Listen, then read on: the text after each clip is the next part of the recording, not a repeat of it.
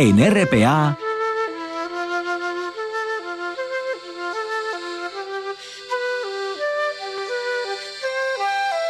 Noche tras noche.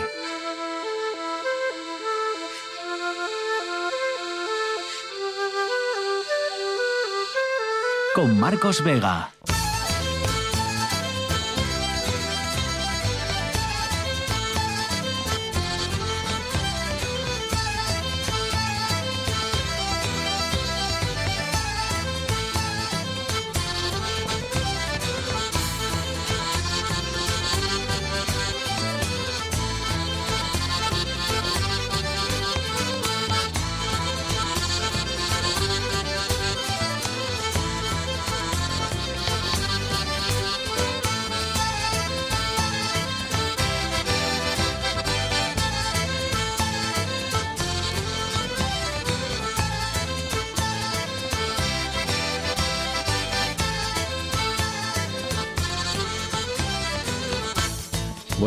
Bienvenidos al espectáculo de la radio. La inflación que tanto daño lleva haciéndonos desde hace demasiados meses ya parece, parece que empieza a moderarse. En España baja del 2% un 1,9%. La economía europea que primero baja, de hecho, desde ese límite del 2%. Juan Lorenzo está al frente de la parte técnica con César Inclán en producción. Son las 9 y un minuto. Esto es Asturias y estas son las dos maneras que tienen de ponerse en contacto con este programa. En Facebook, Noche tras Noche, Espacio RPA y en Twitter, NTNRPA. La de la inflación es la cifra más baja desde marzo de 2021, pero ¿Por qué es tan importante que baje de, ese listón en concreto? ¿no? ¿Por qué es tan importante que baje del 2%? Bueno, pues porque es la tasa que establece el Banco Central Europeo como el objetivo de precios razonables. Así lo llama el, Banco Central Europeo, el BCE. De hecho, es la referencia que tiene el propio BCE para alcanzar el eurozona con la subida de tipos de interés, ese 2%. Así que, aunque sea un, poquitín, un poquitín, una décima, pues bajar de ese 2% es importante y es noticia. Eso sucede el día en el que Alberto Núñez Fijo ha enmendado a su antecesor, Pablo Casado. Ha dicho que si gana las generales, las elecciones generales, no va a derogar la reforma laboral del actual gobierno, porque ha dicho es sustancialmente buena. El líder del PP dice que podrían hacer ajustes puntuales si se lo piden los agentes sociales, pero que no quiere derogar, no va a derogar la reforma laboral.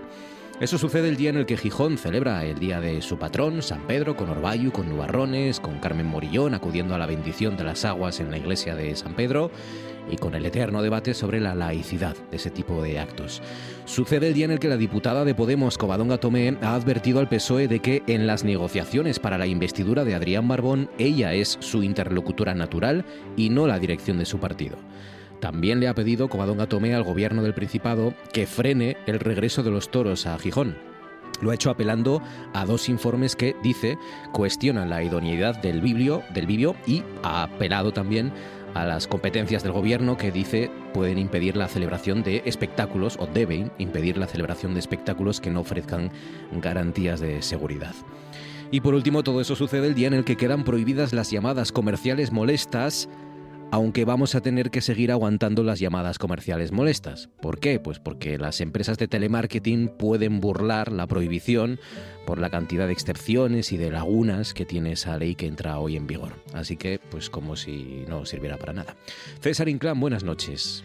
¿Qué tal, Marcos? Buenas noches. Cuéntanos qué noticia no le ha interesado a nadie en Asturias este jueves. Un tribunal de apelaciones de Reino Unido ha declarado ilegal el plan del gobierno de deportar a Ruanda a migrantes ya que considera que para llevar a cabo esta iniciativa, aprobada durante la etapa de Boris Johnson como primer ministro y cuestionada por organizaciones de derechos humanos y por la ONU, sería antes necesario cambiar el sistema de asilo británico. El Tribunal Superior había avalado en diciembre este sistema, pero un recurso presentado por activistas y solicitantes de asilo ha concluido finalmente con una simbólica derrota de uno de los planes estrella de Londres en materia migratoria, según ha informado la BBC. El actual primer ministro británico, Rishi Sunak, defendía las deportaciones a Ruanda como forma de desincentivar los cruces en el Canal de la Mancha. El gobierno anunció el, acuerdo con Ruanda en abril de 2022 y el primer vuelo debía haber partido en junio de ese mismo año, pero fue cancelado a última hora tras la intervención del Tribunal Europeo de Derechos Humanos. La ruta del Canal de la Mancha se ha cobrado más de 200 vidas desde el año 2014, según la Organización Internacional para las Migraciones, que tiene registradas dos víctimas mortales desde comienzos de este año. Son cinco los minutos que pasan sobre las nueve y nos vamos hasta el Festival Metrópoli que comienza mañana en Gijón, que arranca ya mañana viernes, una nueva edición de esta cita, una de las más importantes culturales del verano en Gijón. Comienza mañana viernes, como digo, va a llegar hasta el próximo 9 de julio en el recinto federal Luis Adaro. Suca García, su directora. Suca, buenas noches. Buenas noches. A lo tonto, a lo tanto, Suca ya 10 años, ¿no? Una década. Sí, decimos, madre mía, es que no me lo puedo creer. De verdad, esto ya es como nuestra casa. Sí, igual, igual. Oye, eh, es verdad que, mm, que, en Metrópoli está un poco todo, porque está la música, están las exposiciones, está la parte friki, la, la ciencia ficción. Es, es un poco para, para muchos gustos y públicos distintos, ¿no? Sí, es la idea principal, ¿no? Cuando tuvimos la idea, Iker Marino y yo, fue eso, ¿no? Lo llamamos Metrópoli por eso lo que podría haber en una ciudad que nos gustara de cultura, ocio, entretenimiento, ¿qué es lo que tendrías? Y, lo que le gustaría a la gente, ¿no? Poder tener a mano, ¿sabes? Todo en un mismo sitio. Y esa fue la idea primordial, ¿no? Pues tener ocio, entretenimiento, eh, cultura, eh, todo junto en un sitio llamado Metrópolis. Fíjense que mañana arranca y mañana llega el concierto para el que ya se han vendido 10.000 entradas. El concierto escuchen de Lola Indio. Sí, exacto. Hace tiempo que no te había visto, no quiero presionar, pero insisto que yo me enamoré de tu grito, de la foto que subes sin filtro, y como perrea en la disco, te por los ojos como el beatbox, y empiezo a hacerte cosas que a ti nunca te han hecho. Esta noche vas a tocar el el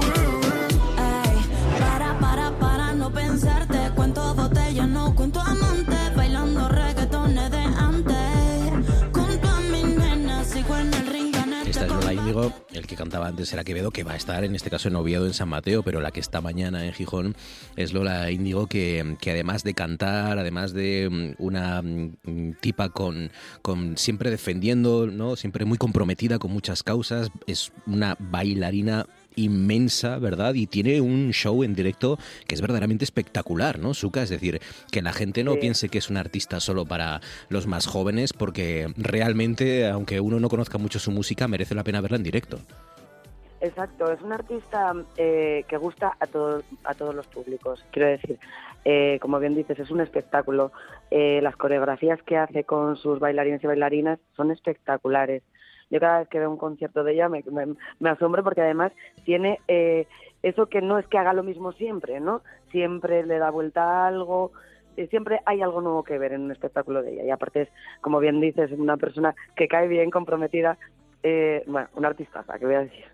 Ahí sí es. Y, eso mañana, porque mm, mañana abren las puertas para la música en directo. Ya las previsiones son esos, esas 10.000 entradas que de momento ha vendido Lola Índigo. Em, la música en vivo y luego em, es verdad que aparte está la rapera argentina Nicky Nicole, está en Cabela, está en Clan, está en Sidecars, ¿no? Que son estos grupos que, que también tienen siempre buenos directos, ¿no? Todos. Sí, sí, sí. Bueno, aquí lo que hacemos siempre es buscar un poco el gusto de, todos. Seguro que miras el cartel de Metrópoli y dices, mm, bueno, esto no me gusta, pero hay algo siempre que te va a gustar o que, te, que dices, por seis euros voy a verlo, mira, me paso un día en Metrópoli, veo a mis amigos, veo exposiciones, lo que decías antes, voy a la Comic Con, doy una vuelta a la Tattoo Expo, lo que sea, y después me voy a un concierto, y como bien dices, de, de Meclan o de Sidecar o, vamos, o, o Alabres, ¿no? Que cierra el domingo, que es una fiesta muy conocida y que, y que aúna también a muchísima gente. Yo creo que esa, esa es la, no, sé, la cosa especial, ¿no? Que tiene Metrópoli, que siempre hay algo que te puede, te puede gustar, ¿no? Una exposición, el cómic, el tatu, no sé, el deporte, siempre hay algo que te llama la atención y que puedas pasar el día con tus amigos tomando algo en, en la hostelería que hay también de aquí de Asturias, aquí dentro, no sé, un plan, siempre hay un plan en Metrópoli. Oye, cuéntame esto de la, la exposición que dedicas a Disney. Sí, mira, tenemos una exposición dedicada a Disney, eso que recorre pues los 100 años, cumple 100 años Disney. Y, y decidimos hacer pues con un compañero Alberto que hacemos muchas exposiciones con él. Hicimos El Señor de los Anillos eh, hicimos muchas muchas con él no de Marvel hicimos aquí también. Hacer esta exposición haciendo un repaso por, por toda la vida de Disney, que es amplísima, como puedes entender. Entonces, una gran exposición que está encima, encima del market, ¿vale? En la, en la gran sala donde tuvimos el año pasado eh, la exposición de Yo fui a GB, eh, que repasa, ya te digo, pues todos los personajes, los cambios en Disney, es súper interesante, tanto para niños como para mayores, para todo el mundo.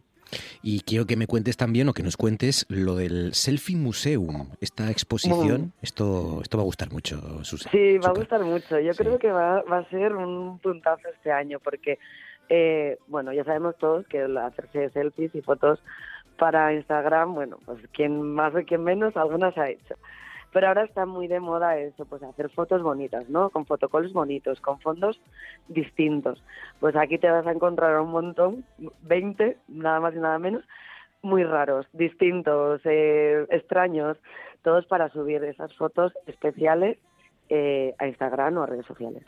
Y ya para acabar, la Comic Con, como comentabas, cita obligada, y, y- y- porque claro, eh, ahí ya tiene sus propios visitas y su propio cartel. Por ejemplo, va a estar el actor Anthony Daniels, que es el que hacía de C3PO en Star Wars, va a estar Antonio Resines, va a estar Leticia Dolera, eh, gente de Los Serrano, de la serie, ¿no? ¿Qui- ¿Quién más va a estar por Sí. ahí?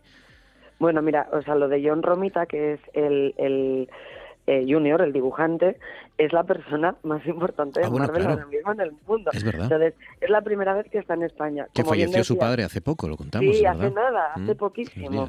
Hace poquísimo. Y aquí va a estar. Y mm, Anthony Daniels también es la primera vez que está en España en, en una Comic Con, en, ¿sabes? En una convención. Estamos muy contentos de, de- de poder tener este tipo, eh, vamos, de, de- de- de contenido. Bueno, lo de más contenido para mí es la bomba, ¿sabes? Eh, pero también, como bien dices eso, tenemos un encuentro de los serranos donde estará Antonio Resines, que Antonio Resines también eh, tiene aquí un cómic propio, con un exclusivo aquí, Leticia Dolera, eh, Víctor Elías y Antonio Molero, que era Fiti, eh, que lo sacamos esta semana también. Pues un encuentro muy divertido para todos los fans de, Los Serrano. Y bueno, una zona capo, Metro Ludic que es para juegos de mesa, eh, ajedrez, cover dance, capo, vamos, todo lo que hay en una gran convención de cómic y, y de cine, televisión, aquí está. Ya saben, arranca mañana Metrópoli en Gijón y va hasta el domingo de la semana siguiente, es decir, hasta el día 9 de julio y con toda esta oferta y muchísimo más. ¿Cuántos más o menos ya para acabar Suca, cuántos visitantes está previsto que, que alberguéis? Pues mira, no, no sabemos porque aquí depende mucho el tiempo, ya sabes, y, y no lo sabemos. Eh, y tampoco podemos mm, crecer mucho más. Claro, aquí entra y sale mucha gente. El año pasado tuvimos, rondamos los 400.000. Este año, con hacer lo mismo, estamos contentísimos. Pues ya lo saben, a disfrutar. Suca, que salga todo muy bien y que lo paséis estupendamente. Suca García, directora de Metrópoli. Gracias, Suca, un abrazo fuerte. Gracias a vosotros. Gracias, Marcos. El Baeza Club de Fútbol por su padre, por su parte, no por su padre, porque lógicamente es un error. Eh, bueno, pues vamos a dejar ya el cachondeo un poco. Eh, caía derrotado en tierras al- almerienses frente a Adra por dos tantos a cero. Si me dejáis seguir, puedo seguir. Ciencia en la cabeza.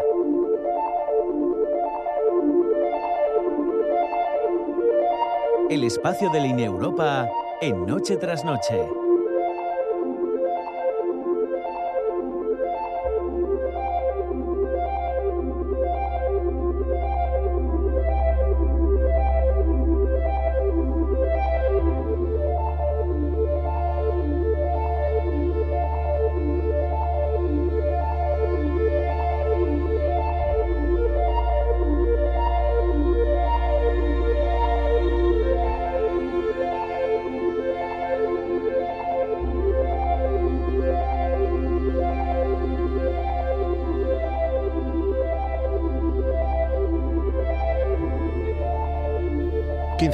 Sobre las 9 abrimos el espacio ya el último de esta temporada para el Instituto de Neurociencias del Principado de Asturias, para el Europa y seguimos hablando con psiquiatras hoy, con la psiquiatra del programa de psiquiatría del enlace de, de Luca, del Hospital Universitario Central de Asturias, también miembro de Europa, Sara Barrondo. Sara, buenas noches.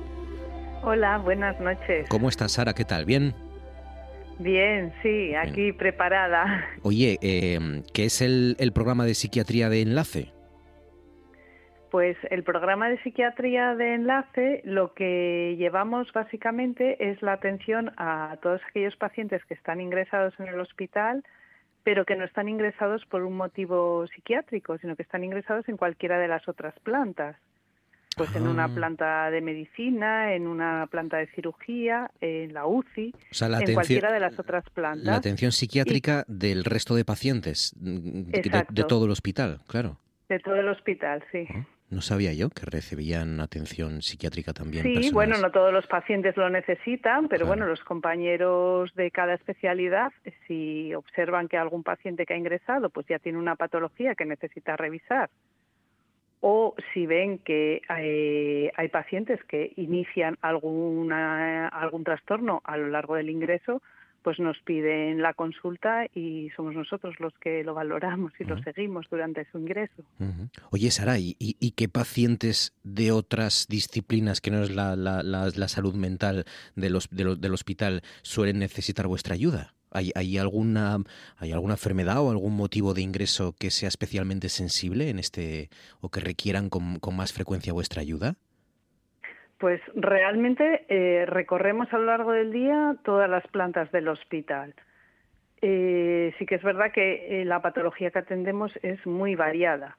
Puede ser desde simplemente una clínica simplemente ansiosa, de bueno, pues una ansiedad, o bien por motivo del ingreso, o bien por la patología que tienen, a una depresión, o eh, lo que a veces también, bueno, pues eh, que era un poco lo que quería un poco explicar y comentar, son estos pacientes que me imagino que muchos de los oyentes han podido tener algún familiar, algún conocido, estos pacientes, estas personas que ingresan en una planta y que de repente durante el ingreso pues eh, empiezan a alterarse, a estar como perdidos, a estar Claro. totalmente distintos de como eran ellos habitualmente.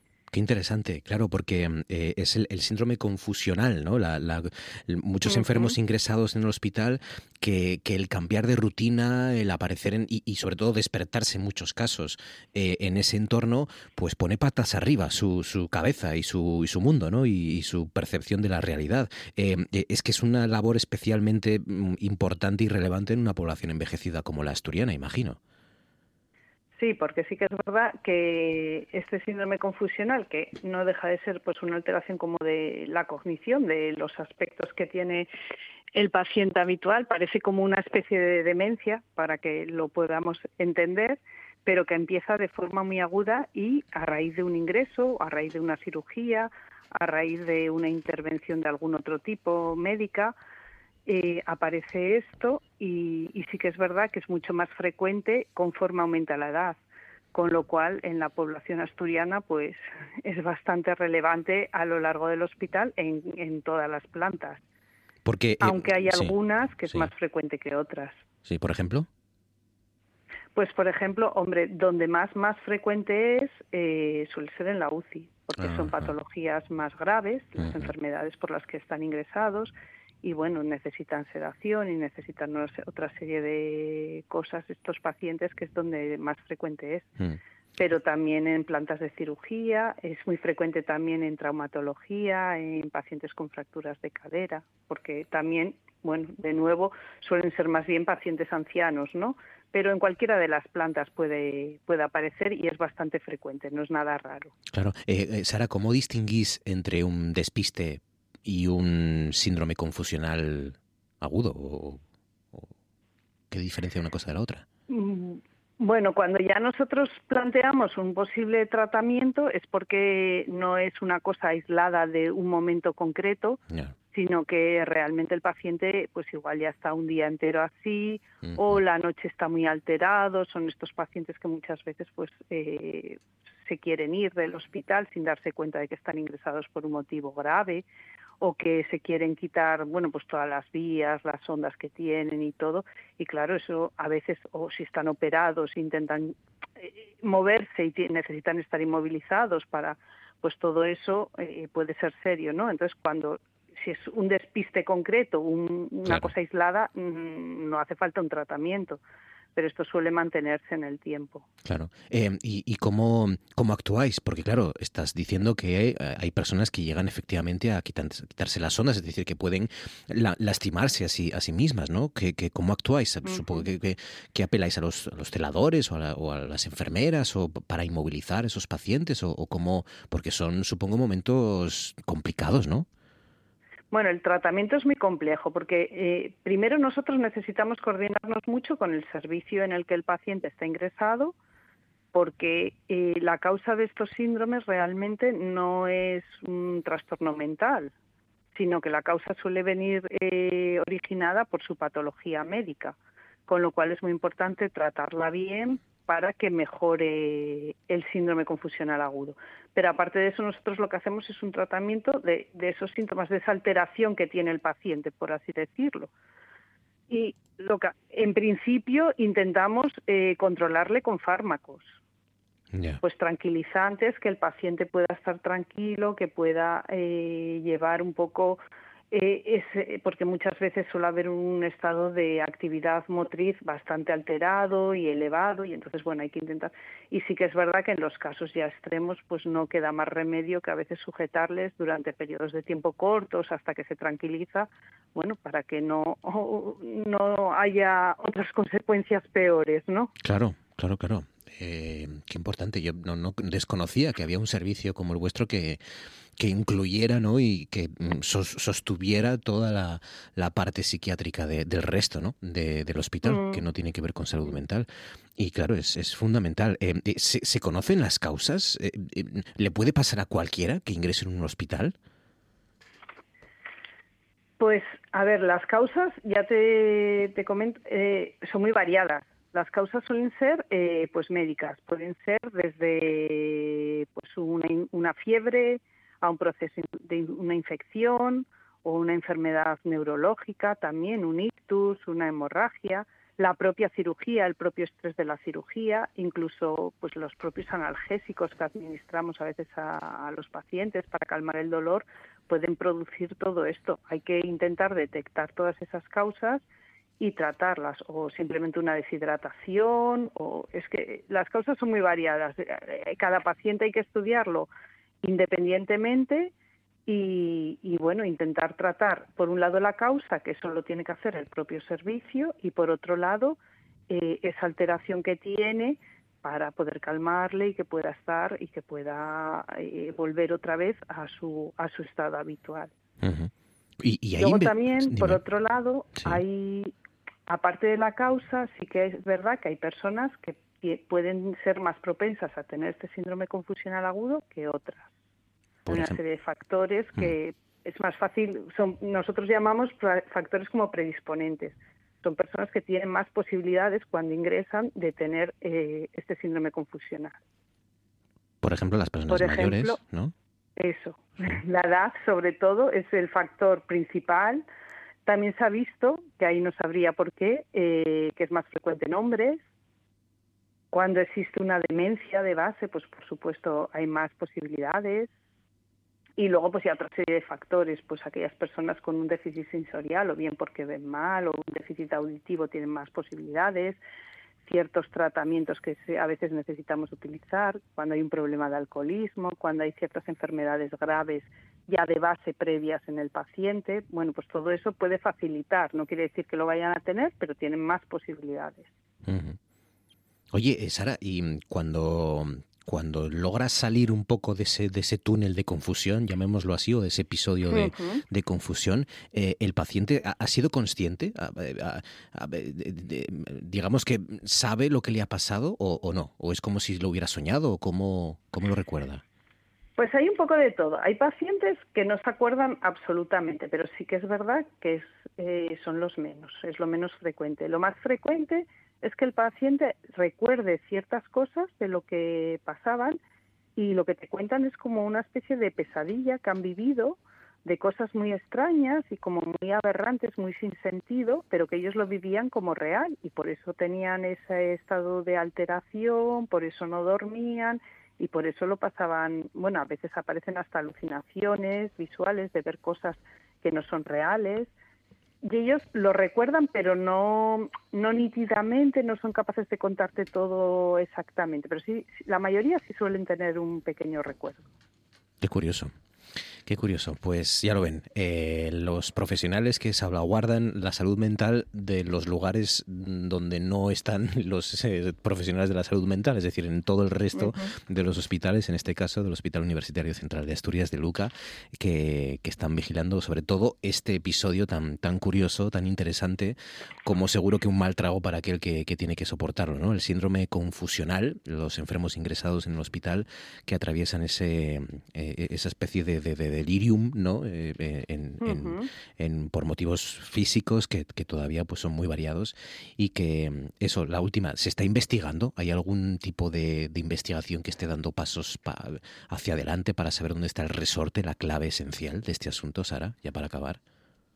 Sí, sí que se hacen eh, muchos estudios, sobre todo para saber un poco las causas, que es el tratamiento principal. Si sabes la causa, puedes intentar evitarlo y eh, también hay estudios eh, en relación con eh, a todo aquello que predispone. Hay cosas que ya se saben, que está claro que pueden predisponer, pero bueno, el conocerlos también es importante de cara a evitar un poco que aparezca o poder hacer un seguimiento más de cerca en esas personas para evitar bueno que lleguen a situaciones así de mayor gravedad.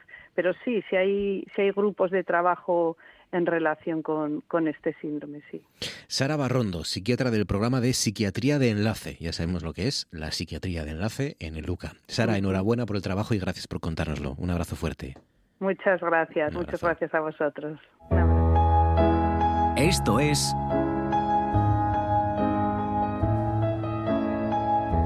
Noche tras Noche.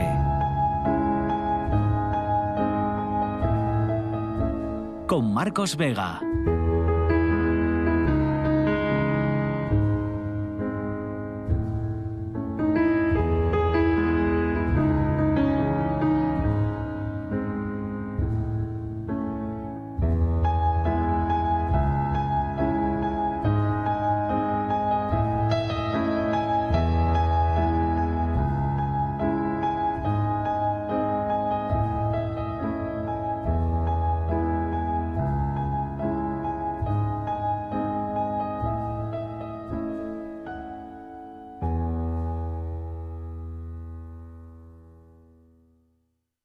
Concurso de podcast de RTPA.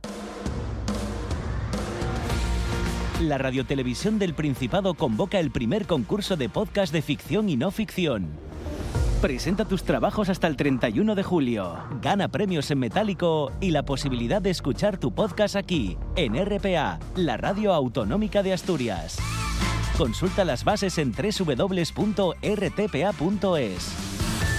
Concurso de podcast de RTPA. RTPA con el talento asturiano. RTPA, vocación de servicio público.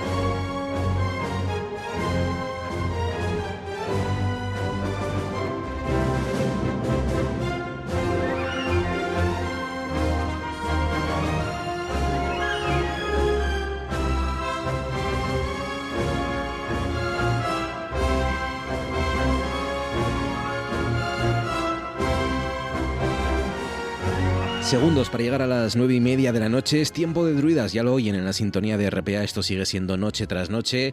Y aquí está, aquí está, un hombre que, que termina ya casi el, el- el otoño y el curso, mejor dicho, el curso, y la primavera y todo, y casi tiene más trabajo que el que tenía durante el año normal.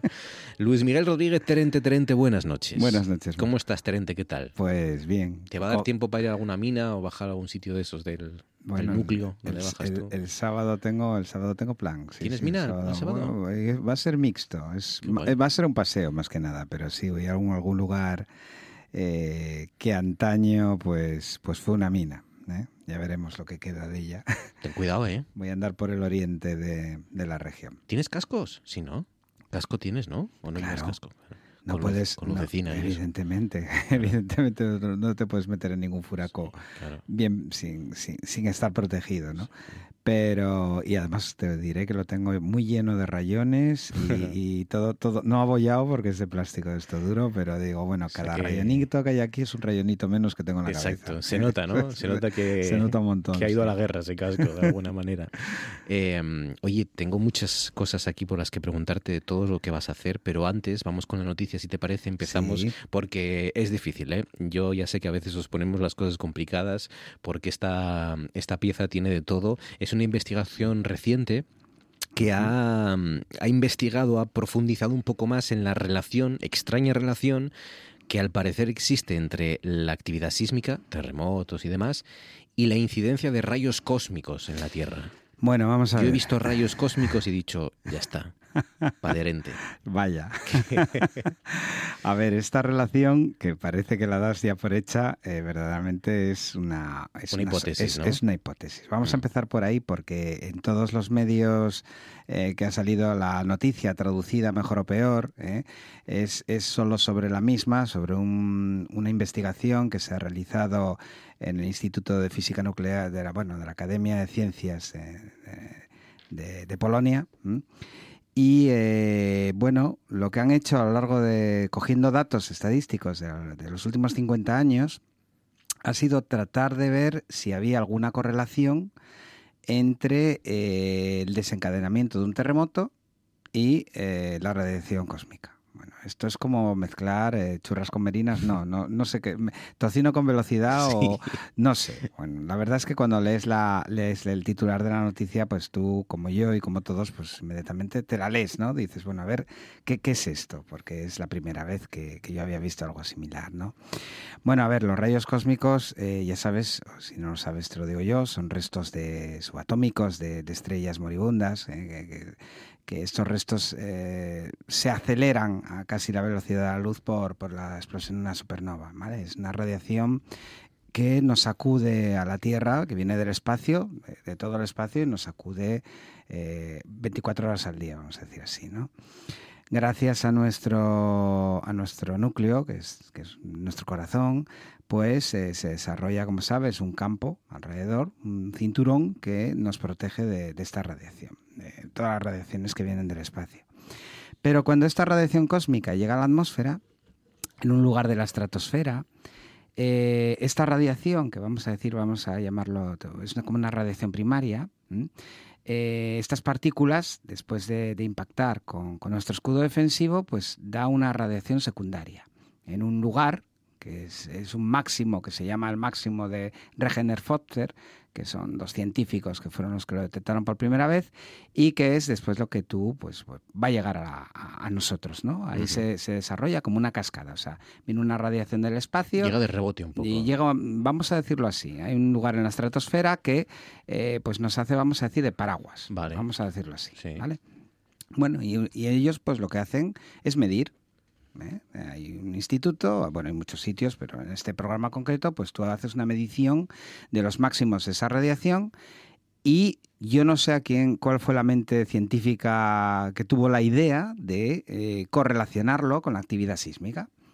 ¿Por qué? Bueno, ellos lo explican porque es verdad que si nuestro, nuestro núcleo pues tenemos esta generación de- de este campo, ¿no? por partículas eh, que están dando vueltas, este núcleo líquido que da vueltas alrededor del núcleo sólido y que genera este, este campo eh, magnético y demás, mm, mm, es verdad que esta radiación puede eh, inducir a cambios en ese flujo. También puede ser al revés.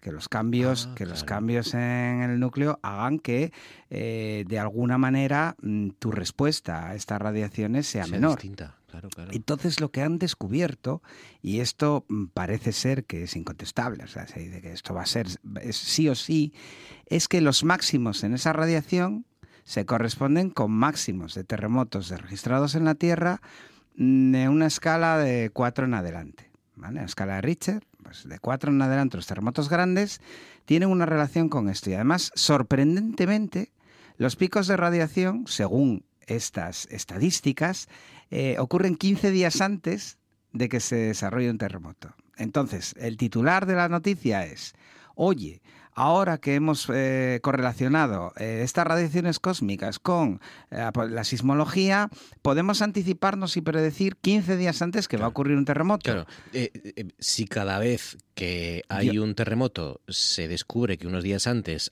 han aumentado estas radiaciones, 15 esta días medición, antes.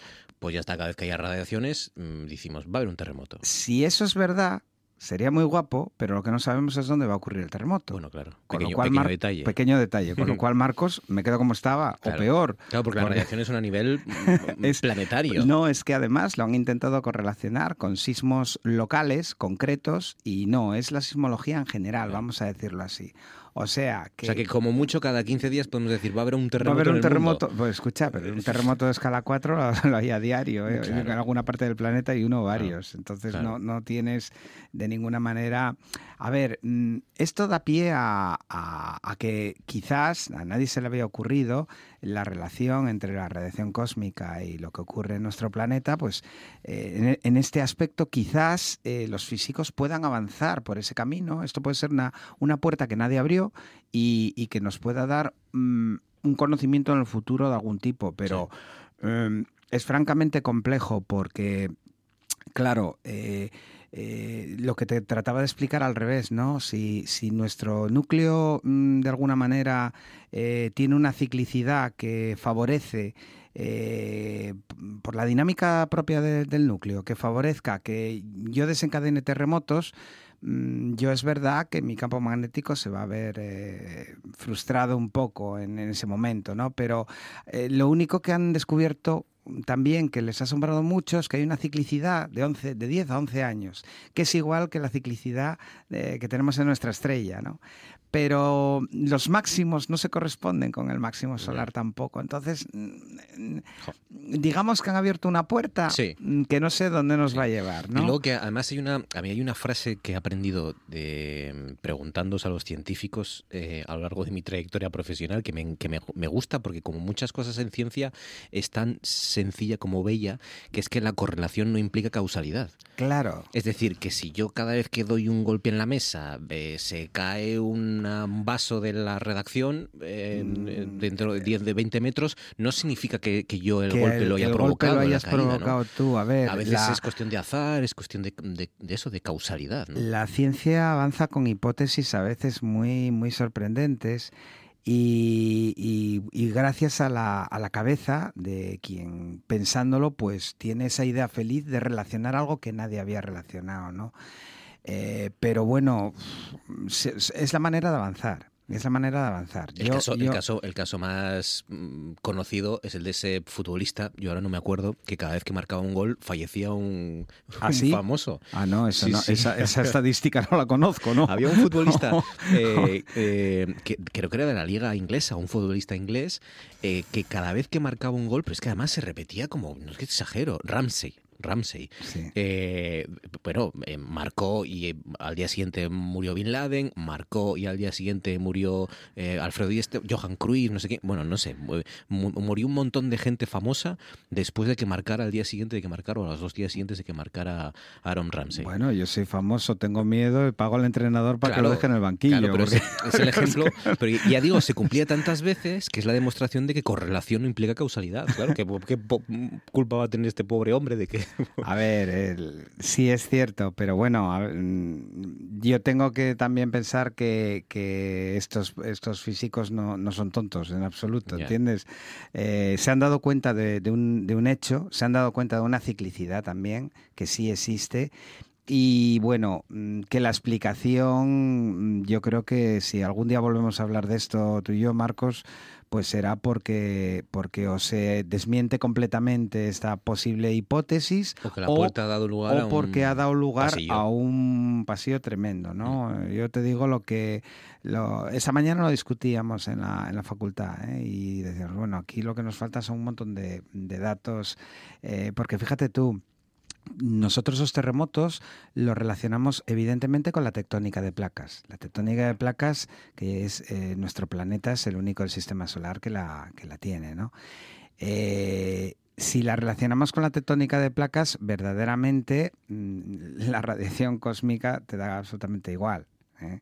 Porque el movimiento de las placas es absolutamente independiente de todo lo que de todo lo que eh, te vengo de contar. Entonces, mm, no sé, yo creo que son muchas variables en la misma ecuación mm. para aseverarlo así. Bueno, pues la puertina está ahí y se ha abierto, parece, a ver dónde nos lleva esta puertina que se ha abierto para relacionar la, incidencia de rayos cósmicos eh, en la Tierra con, la actividad sísmica, con los terremotos. ¿no? Ojalá pues que sirva para algo. De terremotos vas a ¿eh? hablar en la noche de los investigadores. Pues sí, de terremotos voy a hablar en la noche de los investigadores, precisamente el 29 de septiembre ya, ya está anunciada la convocatoria y este año prometo, bueno, este año es un despliegue absoluto lo que voy a llevar, Marcos. Sí, eh, voy a hablar de terremotos, pero voy a hablar de, voy a hablar de la Tierra.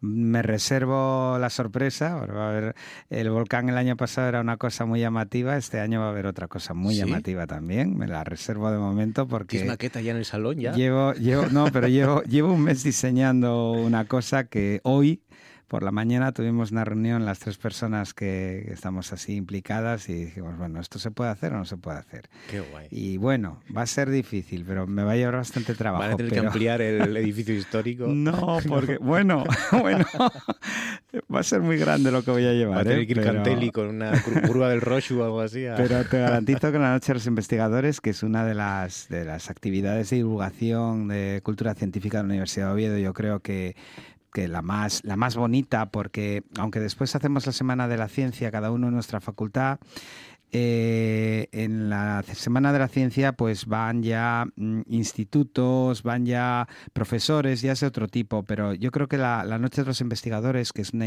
una iniciativa europea muy, muy interesante, hace que todo el público, cualquiera, eh, vaya allí y, disfrute de, lo que hacemos. ¿no? Entonces, este año, mm, sí, este año tengo un reto grande por delante. Qué guapo. Y solamente me quedan tres meses, o sea que... Pues apunten, Noche de los Investigadores, viernes 29 de septiembre. Pero antes, antes...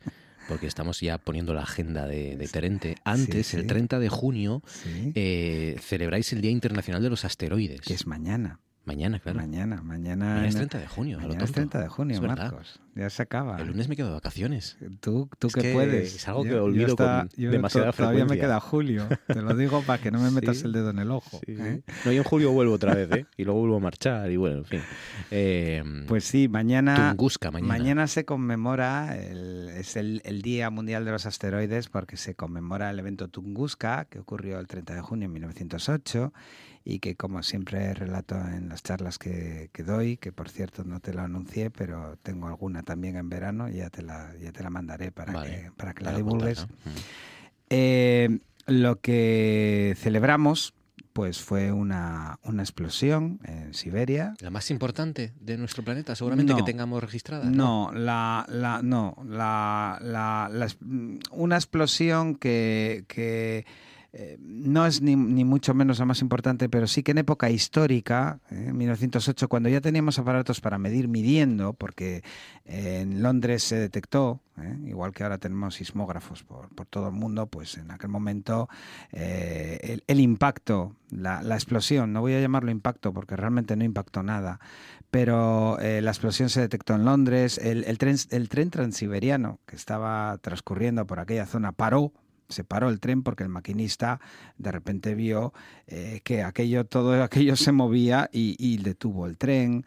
Eh, la gente, no hubo ninguna víctima, pero sí que murieron muchísimos animales y, la gente que estaba en torno a un radio de 30 kilómetros en el lugar donde ocurrió, en Tunguska, pues evidentemente cualquier persona que hubiera habido dentro de ese radio, pues habría desaparecido, ¿no? Por lo que hizo fue devastar, destruir eh, un radio de 30 kilómetros, ¿eh? realmente 2.000 kilómetros cuadrados, haciendo un poco la cuenta. Bueno, ¿Cómo lo interpretamos? Porque, eh, porque es tan importante. Es un fenómeno que, como ocurrió en 1908, en un momento también que Rusia estaba ya en una época preconvulsa políticamente, eh, fue una noticia que quedó un poco como enterrada. Y un mineralogista ruso, que era Leonid Kulik, eh, en 1927, fíjate, hizo, conocedor de la noticia que había quedado ahí como ahí eclipsada, lo que hizo fue una expedición al lugar del impacto y todavía se encontró la zona completamente arrasada, que son las imágenes que, que uno puede ver en Internet. Y él ya pensaba que era el impacto de un meteorito y lo que buscaba era un cráter, un cráter con una muestra importante de hierro, porque incluso pensaba en su propia revolución industrial, ¿eh? decir, voy a utilizar ese hierro para, para mis para mi, bueno, para mi beneficio, ¿no? Y no lo encontró. Y no encontró absolutamente ninguna muestra. Eh, solamente encontró la zona totalmente arrollada. Hubo expediciones en los años 60 que eh, ya tenían más claro que podía ser eh, una explosión de un cometa. Y para demostrarlo, pues lo que hicieron fue eh, hacer una serie de estudios en los árboles que, había allí, en, todo el radio, sobre todo en la zona sur, y sí encontraron, eh, pues fíjate tú, polvo cósmico adherido a, las, maderas, a las, plantas, de manera que mm, con ese polvillo dicen, bueno, sea lo que sea, vino del espacio, pero eh, no llegó al suelo. Entonces, Ahora, la última teoría que habla de que podía ser un fragmentito del cometa Genke o podía ser un cometa que no fue detectado. No todos los cometas son como el Halley o el Genke, de, estos grandes que se ven y ves la cola, y demás. ¿no? El cometa se va gastando, los cometas viejos al final son una serie de, fragmentos rocosos, muchas veces de baja densidad. Eh, que relacionamos a veces, Marcos, con las condritas carbonáceas, que ya hablamos alguna vez de ellas y que son las que pueden ser eh, portadoras de la vida y con ese polvillo, pues lo que está claro es que el cuerpo explotó ¿eh? a unos 10, 15 kilómetros de altura y lo que hizo fue desbastar la zona inmediatamente inferior. ¿no? Entonces no hay cráter no Impactó, no impactó. Implosionó antes de llegar aquí. Entonces, como ese fenómeno ha sido durante décadas discutido y estudiado y demás, pues lo llama, al final lo hemos determinado como, le hemos dedicado el día, le, llamamos el Día Internacional del, Asteroide. Eh, yo mañana pues haré una foto de una de nuestros meteoritos del museo, alguna que no haya hecho ya, que empieza a ser difícil, me cuesta mucho poner fotos ahora en el, Facebook del museo porque está todo fotografiado. Llega un momento en que dices, bueno, ahora qué pongo, ¿no? ¿Cuál es el lado, ¿Cuál es el, lado que, no ha salido? No, bueno, es, coger otro meteorito de los que tengo allí. Le haré una foto y la pondré para celebrar el para celebrar el día, porque otra cosa pues no podemos hacer. Pues todos estos eh, estos eh, motivos, estas eh, charlas, estos días, también pueden seguirlos siempre, que los recomiendo, porque además es una manera también, si ustedes están fuera, que yo sé que muchos de ustedes viven directamente fuera de España, incluso, pero nos escuchan, pues sigan al Museo de Geología mm. de Oviedo a través de Facebook, que en la página de Facebook sí que hay alguna cosa. Sí que se pueden poner cosas y ver alguna de las cosas que tiene Terente por ahí guardadas. Y antes de acabar, nos hemos dejado lo mejor para el final. Una primicia. Bueno. Porque aquí uno de sus divulgadores favoritos, de nuestros divulgadores favoritos, a partir del curso que viene, vuelve a dar clases. Pues eso dicen. Vuelves a dar clases. ¿Te acuerdas de cómo se hacía esto? Sí, sí, me acuerdo porque estaba dando. La verdad es que he, ido saltando, ¿no? De la docencia en el grado al máster y, ahora, pues, este es un último.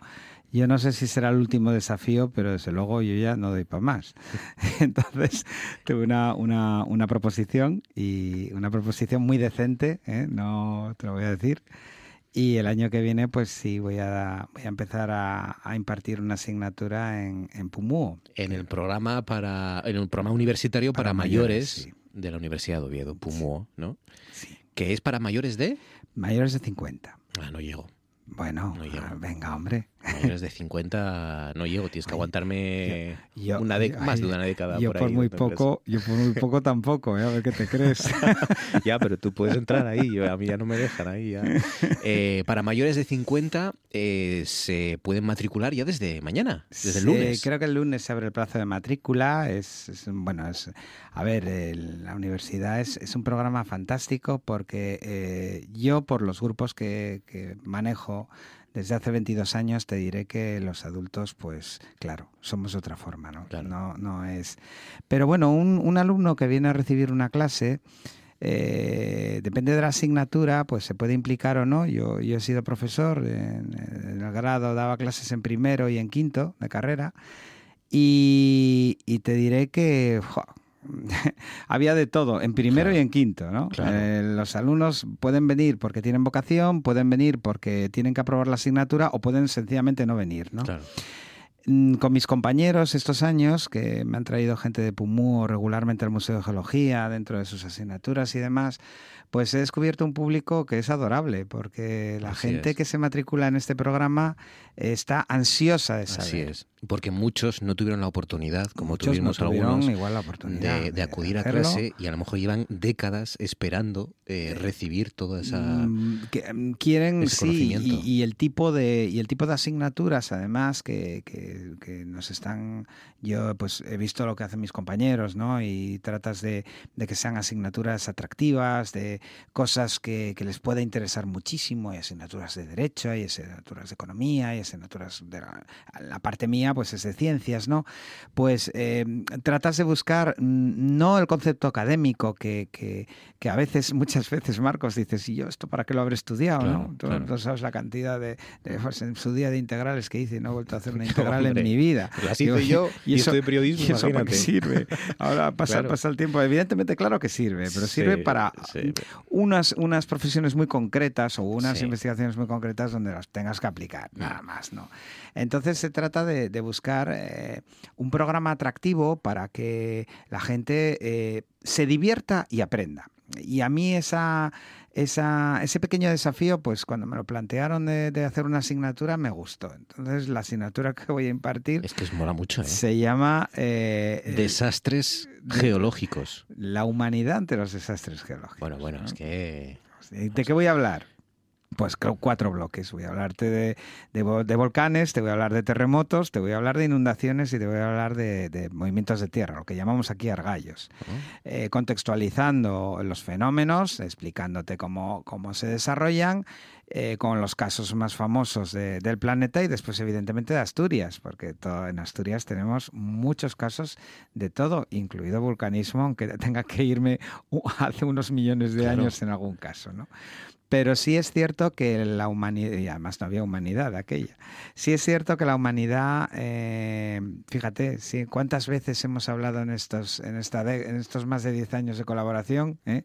cuántas veces hemos hablado de volcanes o de terremotos, no hemos hablado de inundaciones, pero sí hemos hablado de, de- de movimientos de tierra, ¿no? Y pasaremos otros 10 y seguirá siendo Y igual de interesante y de fascinante porque... Porque, porque eh, colmatan nuestras, nuestros medios de comunicación, Claro. son noticias que, bueno, desgraciadamente a veces eh, tienen adheridas eh, eh, La parte pues, trágica la parte trágica que la hay, pero... pero la parte geológica, que es la que, la que me ocupa, y bueno, ya me ocuparé de hacerlo muy bonito, porque la propuesta he hecho ya el programa, pero ahora tengo que hacer la asignatura. O sea, me espera un veranillo. Bueno, menos mal que me, me lo voy a hacer en el segundo semestre del año que viene y en dos sedes, en Gijón y en Oviedo. O sea, que no. Y, o sea, que empiezas a dar clase a partir de, A en enero. fe- a partir de febrero. De febrero creo, ya. creo que es Mm. en febrero cuando, cuando empiezo, ¿no?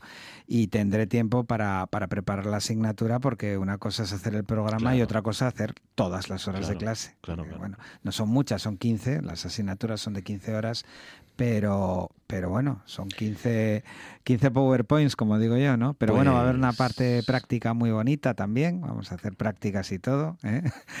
Mayores de que- 50 es están de enhorabuena. sí. La humanidad frente a los desastres geológicos a partir de febrero y a la matrícula, pues a partir de los, la semana que viene, para apuntarse a la, a la asignatura que va a impartir nuestro druida. Bueno, y a, y, a, y a, todas las demás. ¿eh? Que a todas las demás, que hay unas cosas muy, muy interesantes. hay sí, un sí. montón de asignaturas. Hasta yo leyéndome es una alguna... de, las cosas- de los mejores inventos que, que hay. Bueno, si no te quiero engañar, pero creo que hay más de 800, 700, 800 alumnos ahora matriculados en PUMU. en- Y lo que te rondaré morena, lo claro. que te rondaré morena no porque no- más que crecer. claro. Nosotros no hacemos más que crecer también. Cada vez va a haber más y- mayores de y- 50. Y yo me quiero volver a matricular también. Yo- yo- hay alguna asignatura, alguno de mis compañeros de letras que no me importaría hacer, Claro, ¿eh? o sea, claro que, que no sí. creas.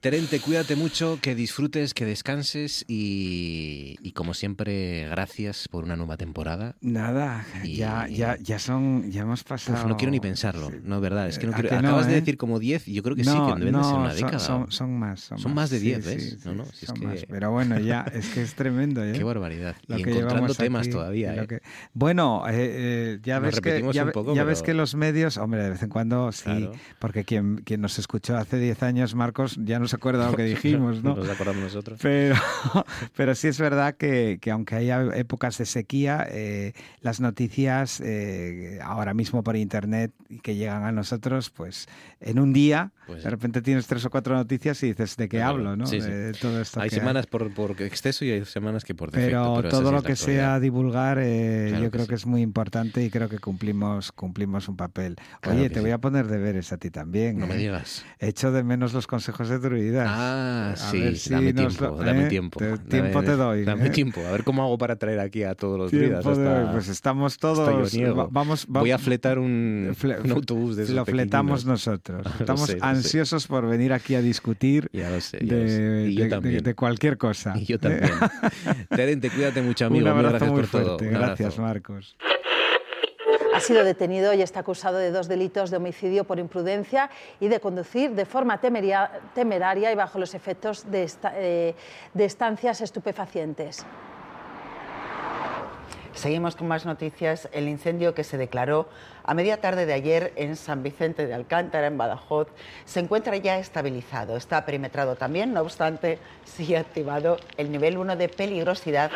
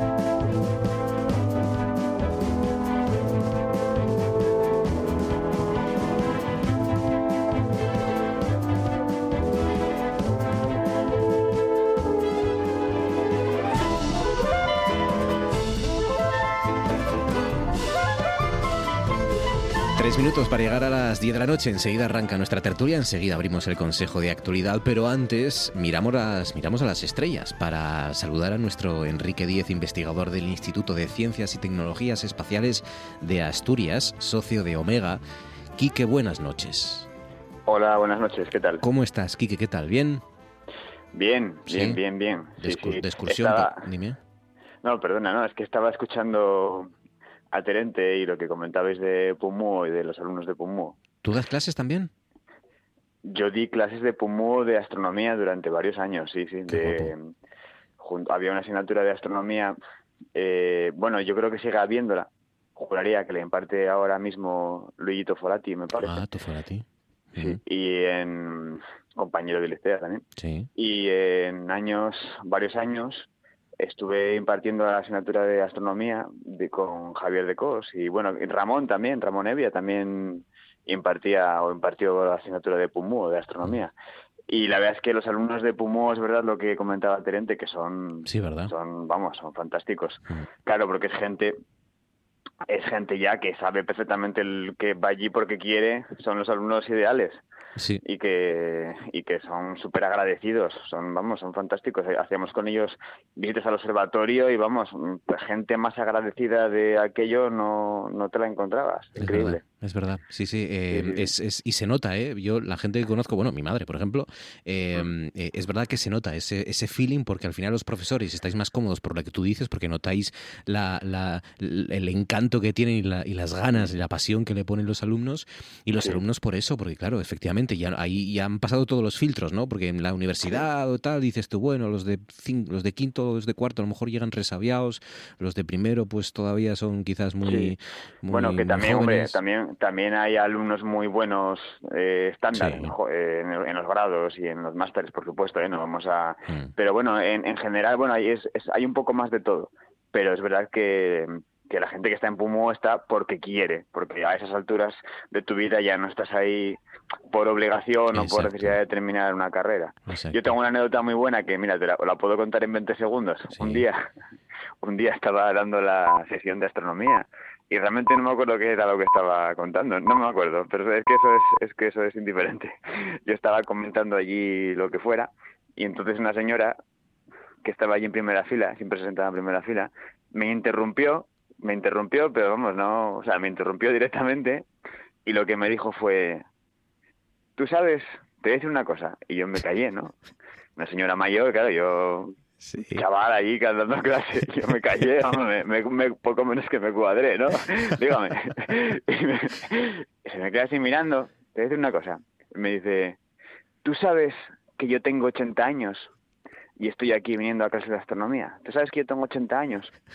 Y yo me quedé, vamos, me quedé cao, o sea, me quedé, vamos, fue como, no supe qué, no supe qué decirle. Qué grande. no sé, no me acuerdo ni qué le contesté, pero vamos, fue como, me, me paró en seco y me dijo, tú sabes que yo tengo 80 años. O sea, que la, la señora tuvo una revelación en ese momento, claro, sí. no sé, no sé, pero vamos, pero no sé, pero fue así, y luego, bueno, son geniales, son geniales, la verdad. Yo recuerdo, yo recuerdo que en la facultad eh, sacó la carrera con nosotros un señor pues no sé si tendría 80, pero 70 y bastantes tenía tenía y, y, estaba muy cascado, muy cascado y de hecho se la sacó, sacó el, título de periodista y al, falleció como al año, a los dos años. Ah, eh, pobre hombre. estaba cascado en ese sentido. Claro, bueno pero, pero también una fuerza de voluntad, una, un buen rollo con él, son, son cosas que, que son dignas de, de reivindicar. de, sí, sí, total, total. Qué guapo. Pues sí, un gran invento, Pumuo. Como es un gran invento esto de los rayos gamma. A ver, eh, un potente estallido que han detectado de rayos gamma que podría ser una forma nunca vista de destruir una estrella un potente estallido que habéis visto los eh, o han visto los astrónomos de rayos gamma con el este es el invento el telescopio Gemini Sur que pueden haber detectado una forma nunca vista de destruir una, una estrella, ¿no? Eh... Sí, sí, sí, bueno, es que, a ver, la, la, la, noticia es muy interesante. Bueno, la noticia proviene de una publicación científica, ¿no? Pero es muy interesante, lo que pasa es que hay, muchas cosas que se mezclan ahí. O sea, por una parte se detectó un, lo que se conoce como un GRB, que es un gamma ray burst, o sea, un estallido de rayos gamma, y de esos ya se, vamos, ya se tienen relativamente controlados, ¿no? Los GRBs, estos, eh, estos estallidos, este en particular lo detectó un satélite, el primero en verlo fue un satélite espacial eh, que se llama SWIFT y que, y que precisamente observa el cielo en rayos gamma, ¿no? Entonces el satélite en cuanto en cuanto detecta uno de estos estallidos que son muy fugaces, los hay más lentos y los hay más rápidos, pero típicamente Mm, duran desde unos pocos milisegundos a, yo qué sé, uno o dos minutos los que más duran, lo que es la explosión de rayos gamma, ¿no? Entonces, este satélite inmediatamente da la alerta y lo que se hace es, con grandes telescopios ópticos desde Tierra, em, se apunta a las coordenadas a las que se da el aviso inmediato y los grandes telescopios apuntan al sitio donde Swift ha detectado el estallido de rayos gamma, para ver si se encuentra algún tipo de contrapartida óptica, algún destello en el óptico nuevo, luminoso, que pudiera estar asociado a ese estallido de rayos gamma. Eso fue lo que, lo que pasó, ¿no?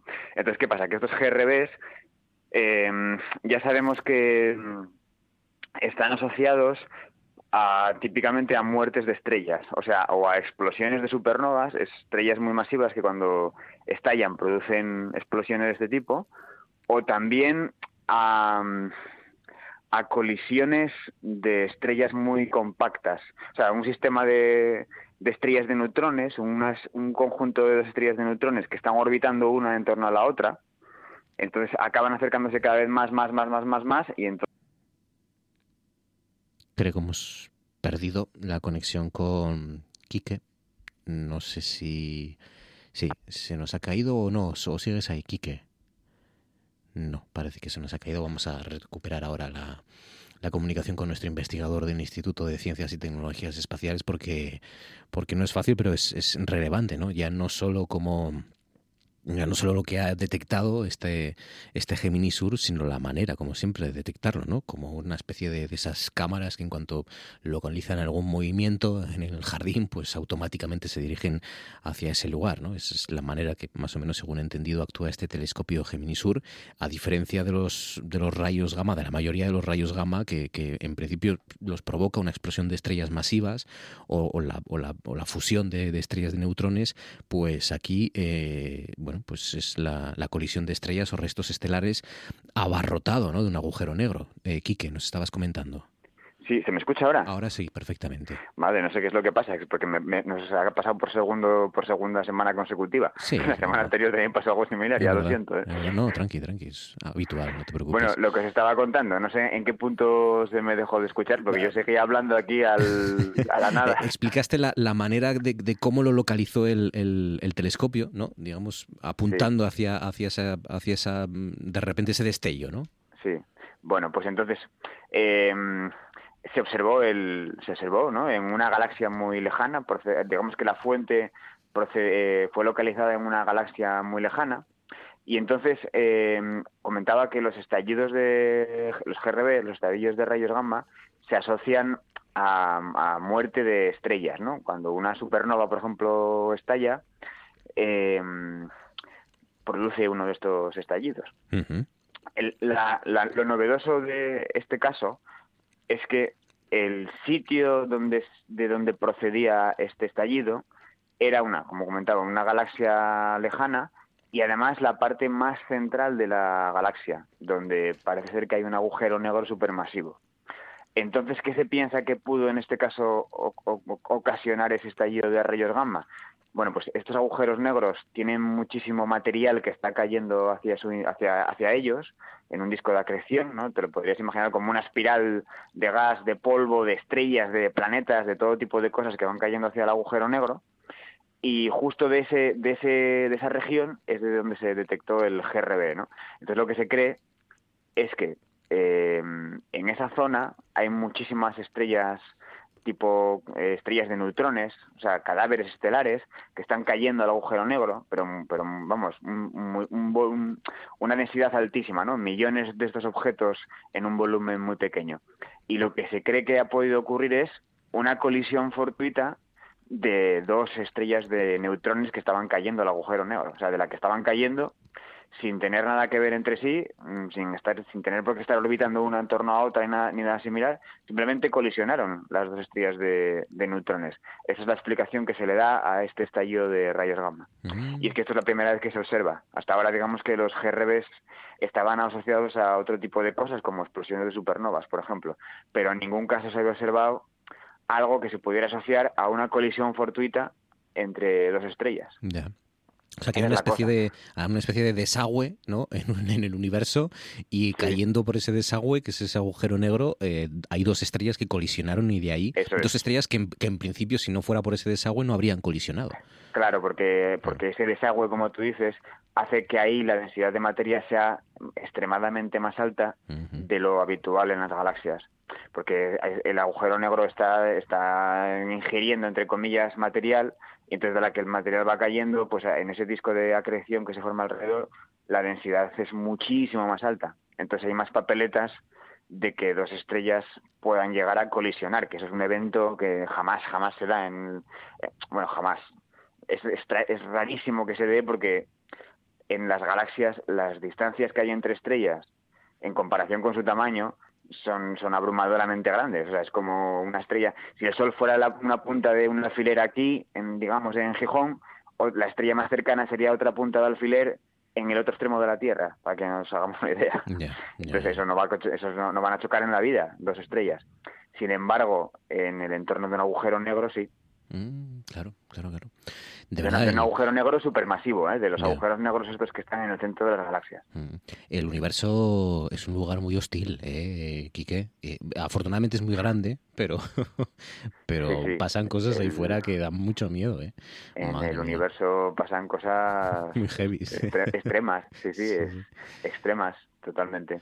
Pues ya lo ven, este potente estallido de rayos gamma en ese hundiéndose y a punto de ser absorbidas por este gigantesco agujero negro de una manera nunca vista de destruir una estrella, estos rayos gamma, este estallido que, se ha localizado. Quique, cuídate mucho, eh, disfruta del verano también, disfruta de tus excursiones, de tus miradas.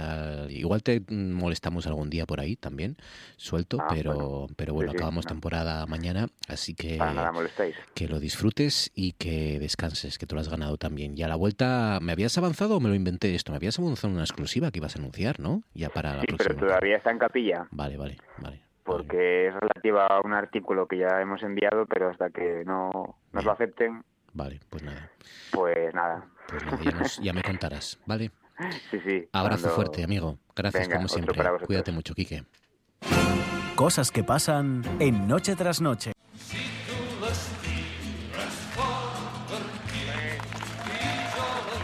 Claro que sí. Mira, eh, cómo se anima, ¿eh?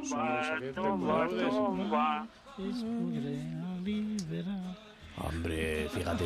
Yo veo esto dúo, Manu. Tú y José Luis haciendo por, por los pueblos de España, ¿no? Cantando las tacas. No, lo muy bonito. es que, bueno, esta canción tiene mucha, mucha historia y mucha, mucha época, ¿no? Eh, bueno, pero tiene, tiene muchos años ya. ¿eh? Muchos años, sí, sí. Y además, eh, mira, José Luis, yo esto lo, lo, he visto en Riva de Sella y también lo he visto en Gijón. Porque actuó en, en, los encuentros de la cultura que se hacía en los maizales. Ah, sí. Pues también estuvo ahí ya cantando esta canción.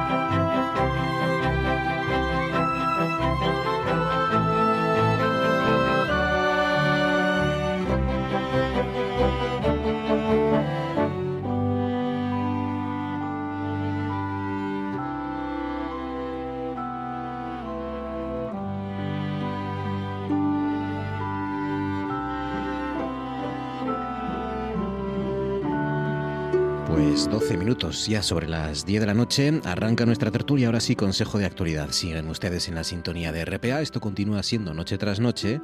Y vamos a pasar los minutos que le restan a este programa en la compañía de Luis Ordóñez. Luis, compañero de la voz de, Asturias. Luis, buenas noches.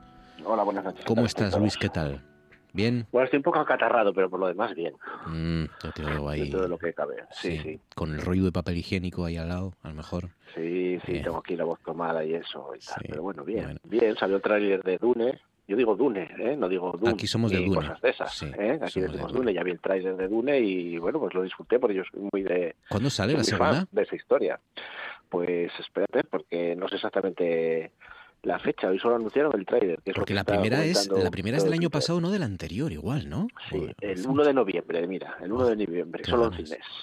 Qué guapo. Sí, sí. Y está ahí Chalamet y están ahí eh, este el español, ¿no? Bardem, está, ¿no? Y Zendaya. Sí, está Bardem y, Christopher Walken, que es el emperador. no, no, un cualquiera, vamos, Christopher Walken, que todo lo hace bien. O sea que va a estar bien. Christopher Walken, qué guapo. Qué ganas, sí, sí. A mí la primera me gustó. Me pareció un poco machacona la banda sonora de Hans Zimmer ahí todo el rato. Sí. En el cine me volvió un poco tarumba, pero, pero me, me, gustó porque eh, hacía tiempo que no veíamos a un director como, como Denis Villeneuve que le, le da ese toque estético a las películas de ciencia ficción, ¿no? Eh, sí, sí, a mí me ha gustado, a mí me gusta la primera la primera película. Es muy difícil de llevar al cine una historia como Dune, ¿eh? o sea, hay que ir hay que ir un poco predispuesto a, decir, bueno, a ver, a ver cómo hace, porque es muy difícil eh, llevar ese libro a la, a la, pantalla, todo lo que toda esa historia que tiene, que es mm. tan mesiánica, tan compleja, ¿no? Y, y, metértelo ahí en una pantalla, pero pero está muy bien, sí, está bien hecho. Lo hizo con La Llegada, lo hizo con Blade Runner, la, la, 2049, la segunda parte, digamos, y lo hizo con Dune, ¿no? Esa, eh, son películas hermosas eh, de ciencia ficción, pero muy bonitas. Muy bien. Roberto González Quevedo, buenas noches. Hola, buenas noches. ¿Cómo está Roberto? ¿Qué tal? ¿Bien?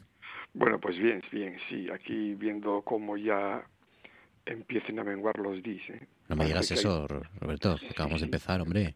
¿Sí? Ya, pero esa es la realidad, ¿no? Que el lunes quedo de vacaciones, no me digas que son más cortos los días. Bueno, pero aunque son más cortos, el, se disfruta, continúa y se fortalece, o sea que no te preocupes. vale, vale, vale. vale, vale.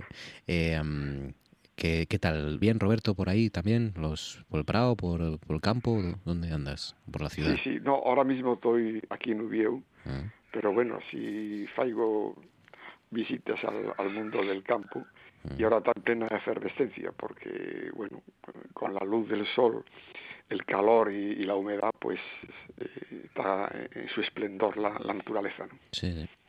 Sí, eh, para el campo voy yo este fin de semana, a ver si me dejan. Maribel Lujil, de buenas noches.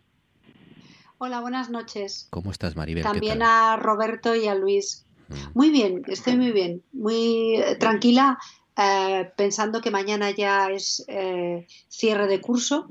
Ah. Em, sí, porque las clases terminaron la semana pasada, pero realmente el curso oficialmente termina mañana.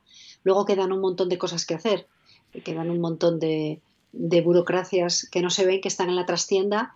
Pero bueno, mañana es siempre hay, es un día especial. Es un día especial cuando ya te despides de, pues gran parte de la comunidad educativa y estamos ahí preparando el claustro, estaba esta tarde preparando el claustro fin de curso de mañana, bueno, y ahora ya con paz espiritual.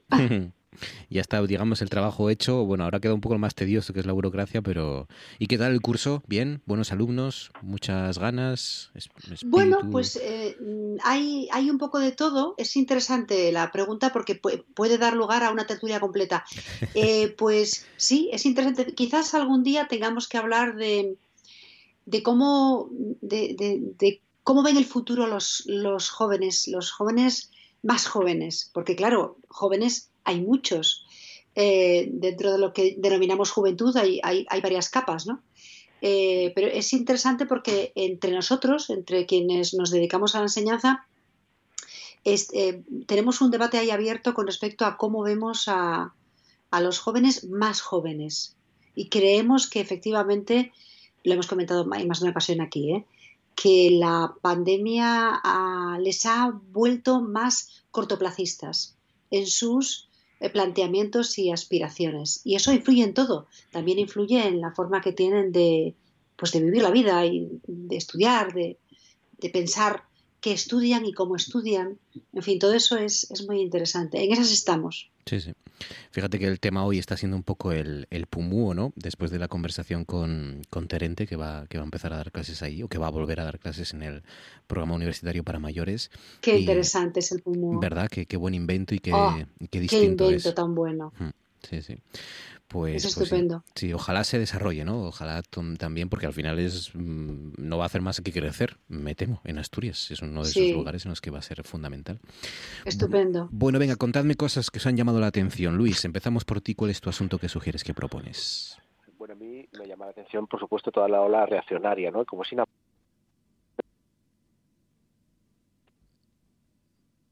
se nos ha caído. Luis, no sé si nos escuchas, pero te nos has caído, de repente te hemos perdido y ya no te escuchamos. Y te escuchamos yo creo que hasta entrecortado. Igual puede ser motivo de cobertura, de que te hayas movido. Ah. Ahora mira, ahora bien. De repente, ahora bien. ahora bien. Pues, vamos a decir que el catarro. pues, pues sería. ¿Y qué, nos estás diciendo? La hora, reaccionaria, hemos quedado ahí. Sí, dentro de la ola reaccionaria, de esos múltiples tentáculos que nos horrorizaban, por tanto, pues eh, yo hoy me quedé un poco prendado ya por la mañana de la historia del Make America Great Again, que hay, una versión aquí, porque tú sabes que el facherío es muy plagiador, le gusta copiar de otros sitios. Todo, todo el facherío español le gusta copiar mucho del americano, porque claro, es el que, el que conoce, ¿no? Y en realidad tiene muy poco orgullo patriótico, el, copia mucho de, aunque repitan esto de que Blas de Lezo siempre decía que hay que mear, un español de verdad tiene que estar meando siempre en Inglaterra, siempre están copiando a, a los anglosajones, ¿no? Porque son, ellos son así. Entonces están copiando esta historia de volvamos a hacer España grande otra vez, tiene el problema que los americanos esa nostalgia impostada que hacen de cuando los años 50 ellos imaginan que era que fueron grandes no que esa es la esa es la historia que olvidan por ejemplo toda la segregación racial no o sea que eso de que había fuentes para los blancos y para los negros eso no, lo obvian no y cosas así. Pues en el caso de España es más patético todavía porque lo que están recordando es la dictadura una dictadura casposa además acerca católica con bueno una cosa muy horrorosa no y hay una tendencia muy asturiana y, y es que esto además yo tengo escrito sobre ello a idealizar las Asturias de los años 60 eh, eh, con la industria eh, sostenida por el Estado, ¿no? Como una época ideal. La gente, lo que esta gente lo que está recordando es sobre todo su infancia, ¿no? Porque es que, es algo y tu juventud a la que ya no puedes volver de, ninguna de las maneras, ¿no? Pero no hay ningún dato. Eh, de, concreto, ni cierto, ni real que pueda sostener que en aquella época se vivía mejor que en esta, en absoluto, en nada, o sea, ni en, nada. Es, todo, es todo desastroso. Y bueno, como lo copian, como tienen que copiar, pues ahora, por ejemplo, eh, están copiando una que es muy buena de nuestras abuelas, eh, ya vestían en minifalda, bebían whisky, escuchaban a Led Zeppelin y a los Rolling Stones, y luego yo pensaba y decía, pero vamos a ver, tú de verdad le puedes decir a un paisano de Asturias de mi edad, vamos a decir de cuarenta y pico años, que su abuela escuchaba los Rolling Stones, iba en minifalda. De esto alguien se lo puede tragar de verdad, porque lo que hacen es copiar un meme norteamericano, ¿no? Imaginando eso a las, las que fueron jóvenes en los años 60 y 70, pues, eh, pues sí, irían muy despendoladas en, en San Francisco y en Los Ángeles, ¿no? Pero obviamente ni en, Asturias, ni en España, ni en ningún sitio era así, ni se escuchaba tampoco. Hombre, es, es, verdad que es verdad que hoy es verdad que hoy ya hay abuelas modernas, porque hoy la, la abuela, digamos que, que hay ahora, eh, ya hay abuelas de 70 años que, que sí que escuchaban a los Rolling pero claro, la, la, abuela de gente ya de una edad, pues, pues no. No, pero mira, Marcos, eh, mi madre eh, podría entrar en ese concepto, ¿no? Claro. Mi madre, que es una mujer que nació en el año 50, eh, y tal, pero mi madre lo que escuchaba era los Irex, a los Bravos, a los Brincos, no escuchaba a los Rolling Stones ni a los Beatles, porque es que eso es un recuerdo reconstruido también. Esta idea de los grupos anglosajones, eso empezó a gustar a la gente en los años 80 y ya después en los 90 a nosotros, a mi generación. pero porque era, era, muy difícil, era muy difícil que esa, esa música llegara, o estaba prohibida seguramente no Claro, no, no, no prohibida, es porque era que no entendían nada, o sea, por eso surge aquí el término de yeye. ¿Por qué se dice a, a los yeyes? Los yeyes, porque los cantantes en inglés lo que decían era yeah, yeah, y es lo que ellos entendían, ¿no? Y por eso surge, surge aquí el, el, neologismo ese, ¿no? De, mm. de, un yeye y tal, porque no entendían nada. Pero los grupos que triunfaban, y es la verdad, pues eran grupos eh, nacionales, eran auténticos que cantaban en español, eso es lo que triunfaba aquí de verdad. Pero la gente hace esa, esa reconstrucción del de, pasado por copiar a los demás. Bueno, es una cosa que a mí me tiene fascinado, de verdad, porque es una cosa de, de autoengaño, ¿no? Que es, que es alucinante. Así es. Y es, y es muy potente. Yo por eso soy ah, comprensivo hasta cierto punto con, con además, a veces intelectuales importantes ¿eh? en España que dicen esa barbaridad de que había más libertad en la transición que hoy en día. Eh, porque se lo escuchas a gente que, bueno, que yo considero gente culta, gente leída, gente con, con muy seria y, y, muy interesante, pero claro, eh, se dejan arrastrar por ese sentimiento, es verdad, que es muy potente ¿eh? y que yo lo entiendo, que no llegue que el pasado fuera mejor o fuera más libertad, es que tú eras más joven, eres seguramente más guapo, más te dolían menos las cosas. también hay, hay mucha gente que era intelectual y seria y que se volvieron unos carcamales, que vamos a decirlo, también, o sea, se volvieron unos carcamales, ¿qué vamos a hacer? Pero, es que, pero es que es muy potente ese sentimiento de, de, mirar con nostalgia tu infancia o tu juventud, sobre todo, y que en tu juventud tú, no, que tú eras más joven, pero no lo que te rodeaba no era mejor, seguramente, ¿no? Eh, para, y sobre todo para muchos de los que te rodeaban en la vida no era, no era mejor en la transición, ¿no?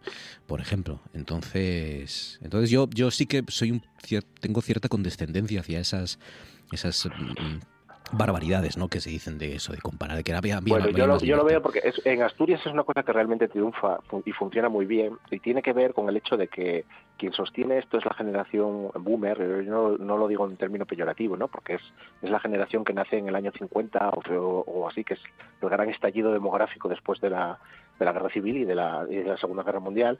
Y esa, esa generación llegó a la transición, a los 70, con unas expectativas vitales eh, increíbles, ¿no? Porque llegaban a la democracia, eh, eran muy jóvenes y eran muchísimos además. O sea, ellos eran el gran grueso de, de la población. O sea, ellos estaban destinados a cambiar el mundo, en gran medida lo hicieron en, muchas cosas y luego mm. se llevaron enormes decepciones, ¿no? En, enormes decepciones, ¿no? Porque claro, tantas cosas que esperaban pues no podían ser. Y entonces ellos idealizan eh, esa época y, y, se, imaginan una Asturias y que pues que Asturias era una tenía una era la quinta economía de España bueno Asturias era la quinta economía de España porque España era un país paupérrimo de, de una pobreza infame. Así, en, en, Asturias había eh, carbón y acero y aquí a lo mejor había un poco más de trabajo, pero era un sitio, era una putrada realmente la economía de aquí. Es la realidad. O sea, es que se, engaña con, con, esa historia, ¿no? Hmm. Sí, sí, es verdad. Eh, y, y, ya digo que bueno, que es, que es entendible también, porque porque a todos no todos miramos con cierta nostalgia y cierto cariño a esos a esos años en los que éramos más jóvenes, la vida pues era más fácil quizás o o nos dolían menos las cosas. Roberto, ¿cuál es tu asunto? ¿Qué sugieres? ¿Qué propones? Pues mira, yo la verdad es que, eh, aunque ya llegue una cosa de a unos días, eh, estoy todavía un poco alucinado de que el ayuntamiento de Sisión tenga, parece aunque no acabo de creerlo del todo, ¿no? tenga como un propósito el no desear que se cante con actos subvencionados por el ayuntamiento eh, en asturiano. La verdad es que a mí, y una cosa que me, me dejó absolutamente, me totalmente sorprendido, porque, bueno, en primer lugar, y evidentemente un, una falta de respeto para los derechos humanos, diríamos, ¿no? De, eh, una, una persona puede expresarse en la su lengua, ¿no? Eh, pero es que además de eso mmm, veo como un poco eh, extraño y absurdo porque bueno, no sé, yo recuerdo, ahora ya hay no tanto, pero cuando había cantares de sigre per desiderías de decisión, mm. pues la gente normalmente cantaba canciones en, castellano o también en, asturiano, y una cosa totalmente normal, ¿no? Y en la gente que hace música en Asturias ahora, pues hay un sector que la fae en asturiano y además que tienen bastante prestigio, tienen mucha audiencia, tienen salen fuera de Asturias, triunfen.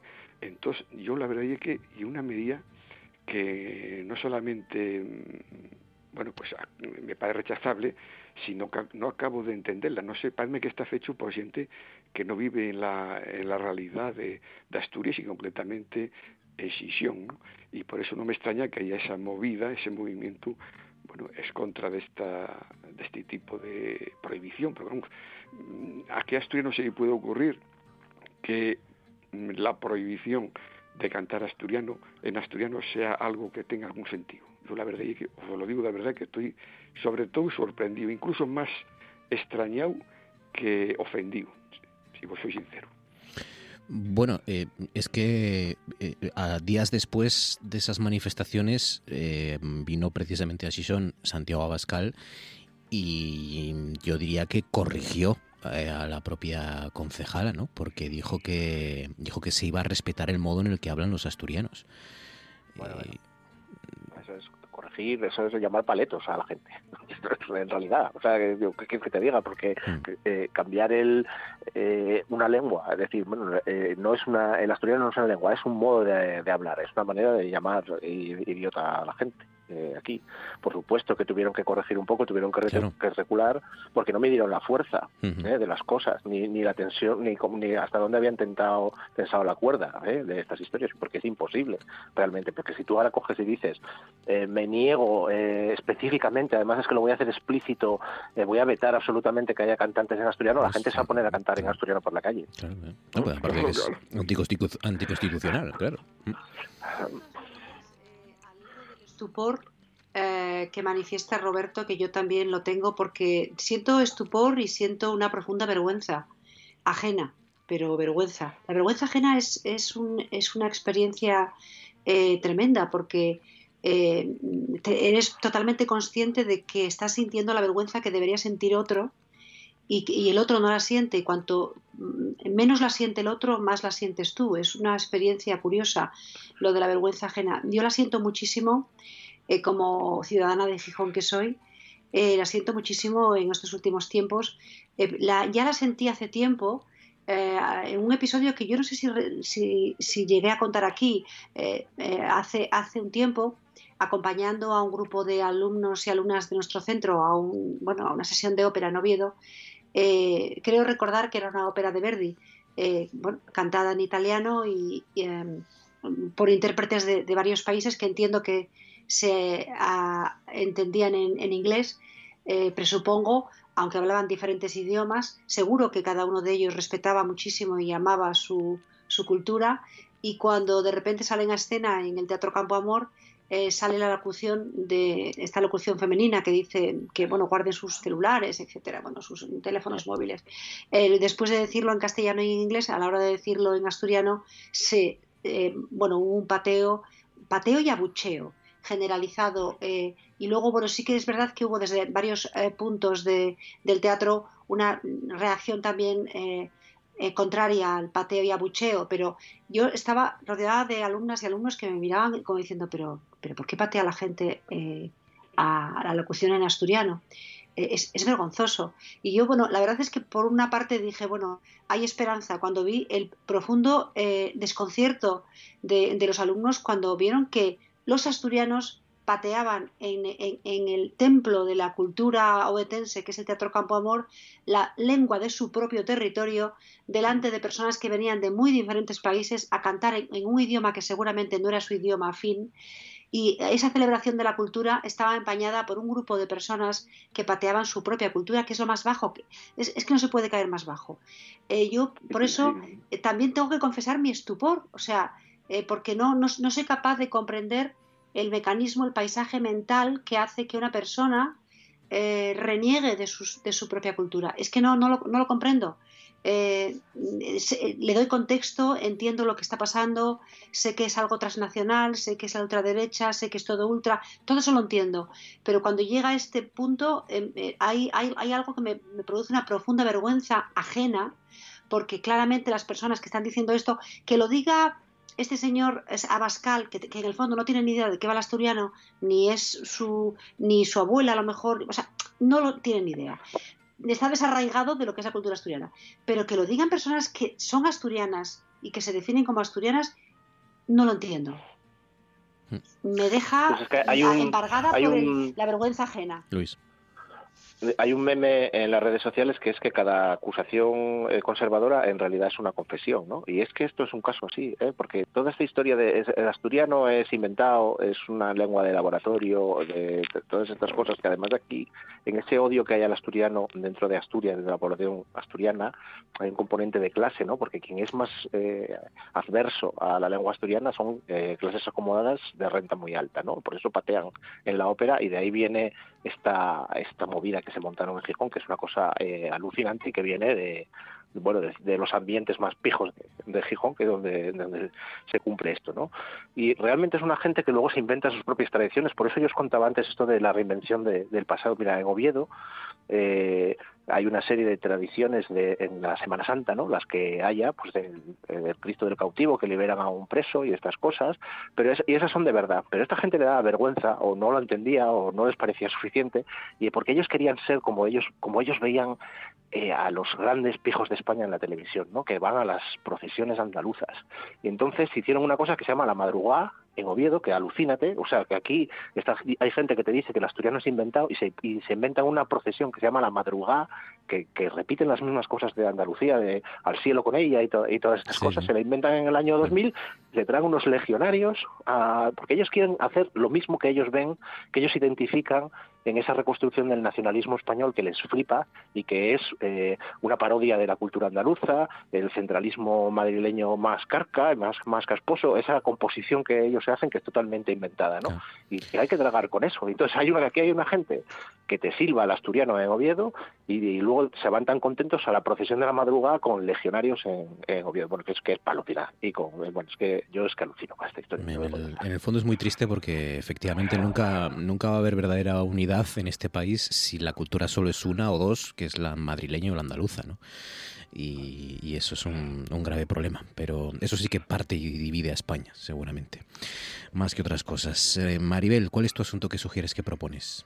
Bueno, pues yo quiero contaros algo que ha sucedido hoy, o en realidad lleva sucediendo todo el curso, pero hoy se, se han presentado los resultados, y es que la consejera de Educación ha presentado los resultados eh, de un programa experimental para detectar a niños y niñas eh, en primaria, en primero de primaria, niños y niñas de, seis años que tienen altas capacidades. Y la sorpresa ha, sido, bueno, eh, es una sorpresa entre comillas porque en realidad se sabía que en toda España había eh, vamos, no, la, inmensa mayoría de los niños y niñas con altas capacidades estaban por, por detectar, por identificar y ahora por, por fin Asturias es la primera comunidad que se acerca al cálculo aproximado de cuántas, de cuántos niños y niñas pueden tener altas capacidades en, el contexto de toda su, edad, ¿no? que es eh, pues entre un 5 y un 10%. Están en un 4,2% ahora mismo de niños y niñas identificados, cuando hasta ahora era un 0,5%. Es un trabajo de todo el curso en el cual bueno, pues se han hecho diferentes pruebas y test y bueno, eh, de varios tipos hasta que se ha llegado a detectar qué niños y niñas tienen altas capacidades. A mí me ha parecido un tema, es que me parece un tema muy interesante porque además lo, lo tengo cerca desde, desde varias perspectivas. Y sobre todo lo tengo cerca desde una perspectiva básica, que es que muchos chicos y chicas llegan a la formación profesional eh, sin, siendo eh, personas con altas capacidades sin saberlo ellos mismos, arrastrando muchas veces eh, una incomprensión propia, o sea, autoincompresión e incomprensión ajena y, y, muchas veces arrastrando fracaso escolar, ¿no?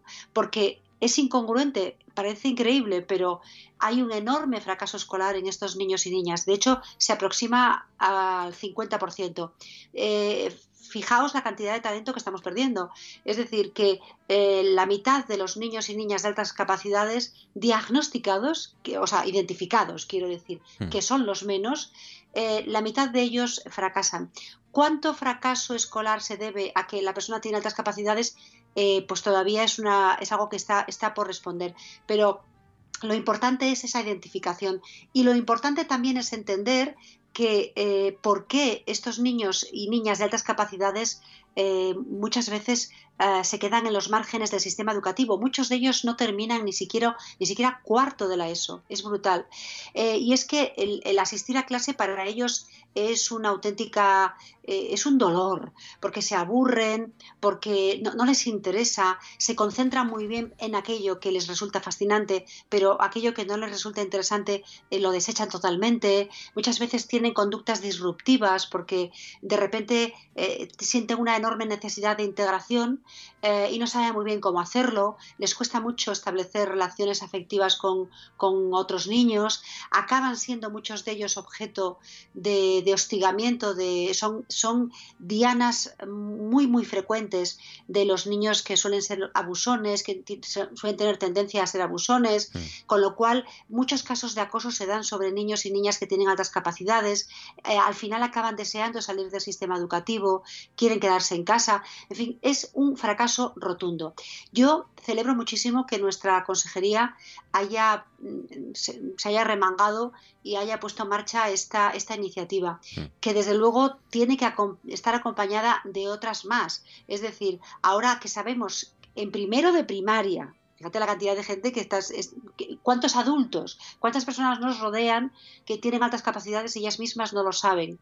Em, porque es que es, un tema muy profundo. Hmm. Pero en cualquier caso, lo que falta también, lo que eh, desde luego la consejería tiene también que poner en marcha, son recursos suficientes para atender como estas personas se merecen, porque vamos a ganar todos. Hmm. Y esto me conecta finalmente con el hecho de que todo gasto en educación no tiene tanto relación con el número de personas que son formadas como, con las necesidades que tienen. Lo digo porque hay quien cuestiona que teniendo menos alumnos se gaste más en educación, eh, pero se gasta más en educación porque hay que atender hmm. más y mejor a cada persona. Sí, sí. Y, y, casi no diría ni gasto, sino inversión, ¿no? Seguramente, porque siempre está en el origen de muchos y de tantos de nuestros problemas al final, la educación. Pues 38 sobre las 10, si os parece, nos centramos ya, los minutinos que le faltan a este Consejo de Actualidad, en el debate de los debates.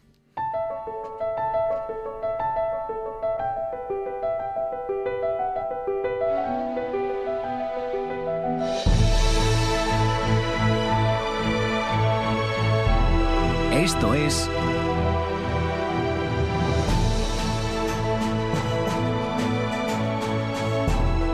Noche tras noche.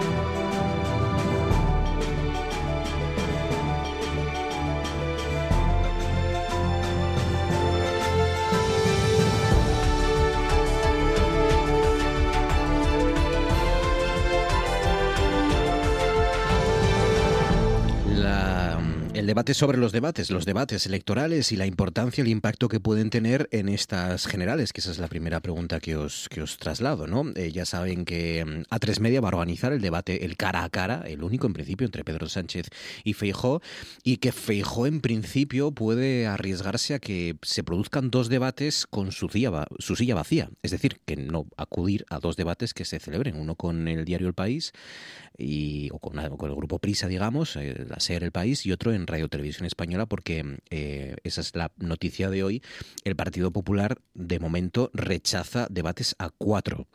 Es decir, rechaza debatir con eh, PSOE, Vox y Sumar porque eh, lo que dicen desde, mm, desde Génova es que eh, bueno que son eh, modelos incompletos y que carecen de interés ¿no? en esos debates a cuatro que, ha planteado por ejemplo Radio Televisión Española y que el líder del PP estaría está dispuesto a acudir a un debate a siete con candidatos de los partidos nacionales es decir PP PSOE Vox y Sumar y también Esquerra PNV y Bildu con aquellos dicen desde Génova en los que ha residido la gobernabilidad del Estado durante los últimos cinco años. Entonces, con todo esto, eh, eso, ¿qué, pensáis? ¿Qué, impacto pueden tener los debates? Eh, si debería haber más caras a caras, si debería ser a cuatro, a siete. Luis. Eh, yo creo que lo mejor sería que nos quitáramos problemas si los reguláramos, ¿no? Los debates. Por ejemplo. Dentro de la, de, las, de la campaña electoral, pues que haya una serie y tal.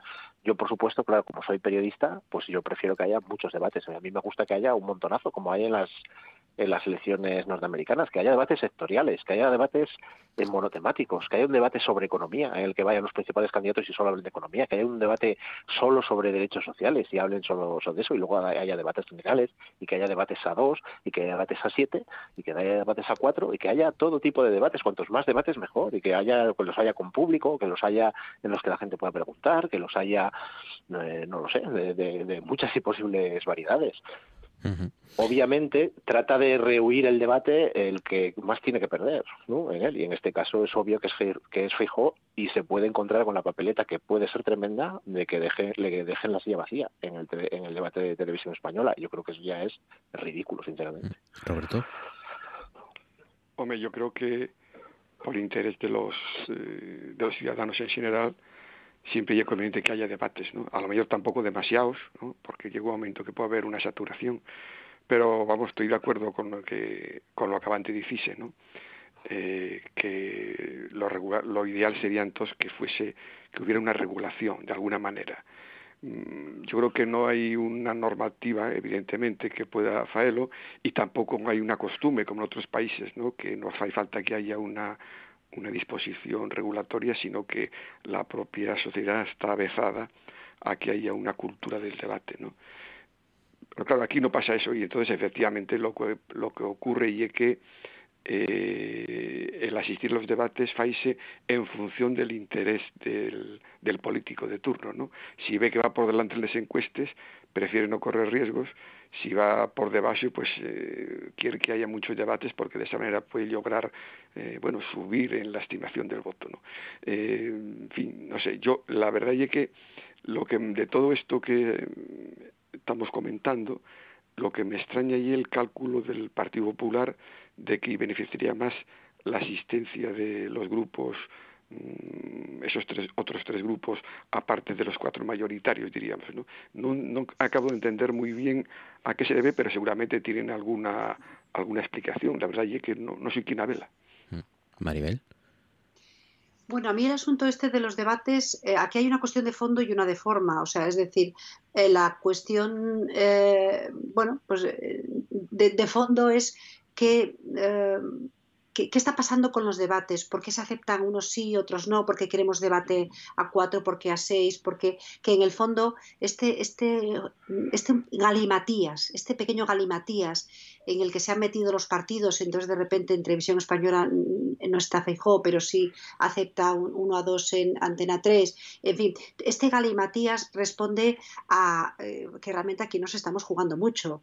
Aquí nos, jugando, nos estamos jugando muchísimo en muy poco tiempo. En muy poco tiempo y con unas elecciones recién eh, celebradas eh, que han eh, de repente cambiado totalmente el mapa político en España. O sea, es decir, el momento es realmente desde el punto de vista periodístico apasionante. Bueno, ese es un poco el debate de fondo. El debate, el, planteamiento de forma es, o sea, a, mí los debates me aportan poco, tengo que reconocer, ya lo comenté aquí alguna vez, tal y como eh, llegan los candidatos a los debates de entumecidos, de temerosos de meterse en un jardín que de repente les haga aparecer como el perdedor del debate o le haga perder puntos en cierto tipo, en cierto segmento de los votantes. Porque aquí no se va a convencer al votante convencido. A quienes están dirigiendo los candidatos es a las personas que están dudando o estamos dudando a quién votar. A quienes están o estamos convencidos eh, de qué vamos a votar, a esos no se dirigen, porque esos ya los tienen captados. Entonces, eh, eh, están pensando en qué quiere escuchar la persona que está dudando, qué quiere escuchar de ellos y qué no quiere escuchar. Eso es, muy complicado, es muy complicado. Entonces los candidatos tienen alrededor unos equipos que deciden no solamente el mensaje y, cómo han de envolverlo y cómo han de presentarlo, sino dónde y cuándo deben de soltar ese mensaje. La realidad es que ahora mismo lo que está ocurriendo en la campaña, bueno, la pre-campaña en realidad, es que quien está defendiéndose un poco más eh, eh, quien está ganando de, alguna manera puntos en la carrera, aunque va perdiendo, es eh, Pedro Sánchez, porque cada vez que se expone se luce. Hasta ahora lo ha, conseguido. Eso no significa que lo vaya a conseguir siempre, pero hasta el momento lo ha conseguido. Sin embargo, eh, Feijó no lo tiene tan claro que le vaya a ocurrir esto. Eh, y además las encuestas le favorecen, con lo cual está adoptando una posición muy conservadora. Pero bueno, a lo que voy. La cuestión de forma es que los eh, candidatos llegan tan, ateridos, tan, eh, nerviosos, y luego los debates suelen estar tan sumamente compartimentados y medidos que al final casi más que un debate, es una sucesión de mensajes que el candidato lleva previamente elaborados. Entonces yo cada vez lo veo todo más encorsetado en los debates. Dicho esto, como periodista que también soy, soy una ferviente defensora de ellos y me ha dolido un poco en, esto que ha ocurrido en las últimas horas, me ha dolido las consideraciones que se han hecho alrededor de televisión española, eh, que se ha hecho por parte del Partido Popular, eh, diciendo que bueno que no se aceptaba la propuesta de televisión española porque eh, estaba haciendo un planteamiento muy sesgado. Y a mí eso me bueno, me duele escucharlo en general. Da igual eh, la televisión española de la que hablemos. Quiero decir, da igual que sea eh, la televisión española de, una presidencia del Partido Socialista o de una presidencia del Partido Popular. Me da lo mismo. Hmm. Me duele mucho escucharlo y creo que además la televisión pública debería de ser una televisión de referencia para los debates. No digo que tenga que tener un, un, hmm. trato preferente, pero sí creo que debería de tener una posición especial en el, universo de los debates. Entonces, me duele un poco lo que está pasando con Televisión Española, en este caso además. Em, decir que, va a haber también otro debate, este ya más nuestro, más doméstico, eh, en TPA y que también les ofreceremos aquí en RPA eh, con los cabezas de lista. Todavía no tenemos fecha, pero va a haber debate en esta casa con los cabezas de lista de que, representan a Asturias para esas elecciones generales del 23 de julio. Y luego también, ya para acabar, eh, cerrar con una buena noticia y es que la UNESCO eh, ha comunicado hoy al gobierno del Principado que la candidatura de la cultura sidrera la candidatura de Asturias para que la cultura sidrera, sea patrimonio de la humanidad, pues va a entrar, eh, va a estar o ha entrado entre las 55 que se van a valorar en este próximo ciclo 2023-2024. Así que esa sidra con denominación de origen, eh, la DOP, pues la cultura sidrera está un paso más cerca de, ser patrimonio de la humanidad. Así que la UNESCO ha confirmado que es una de las 55 aspirantes a ser patrimonio inmaterial de la humanidad. Con esta buena, pues sí, pues sí, con esta buena noticia cerramos esto que ha sido el Consejo de, Actualidad. Luis Ordóñez, cuídate mucho, Luis, un abrazo fuerte, hablamos, gracias. Muchas gracias. Roberto González Quevedo, gracias Roberto, cuídate mucho, amigo, un abrazo. Adiós, muchas gracias. Maribel Lujilde, gracias Maribel, cuídate, hablamos, gracias. Un abrazo fuerte. Adiós, hasta siempre, chao.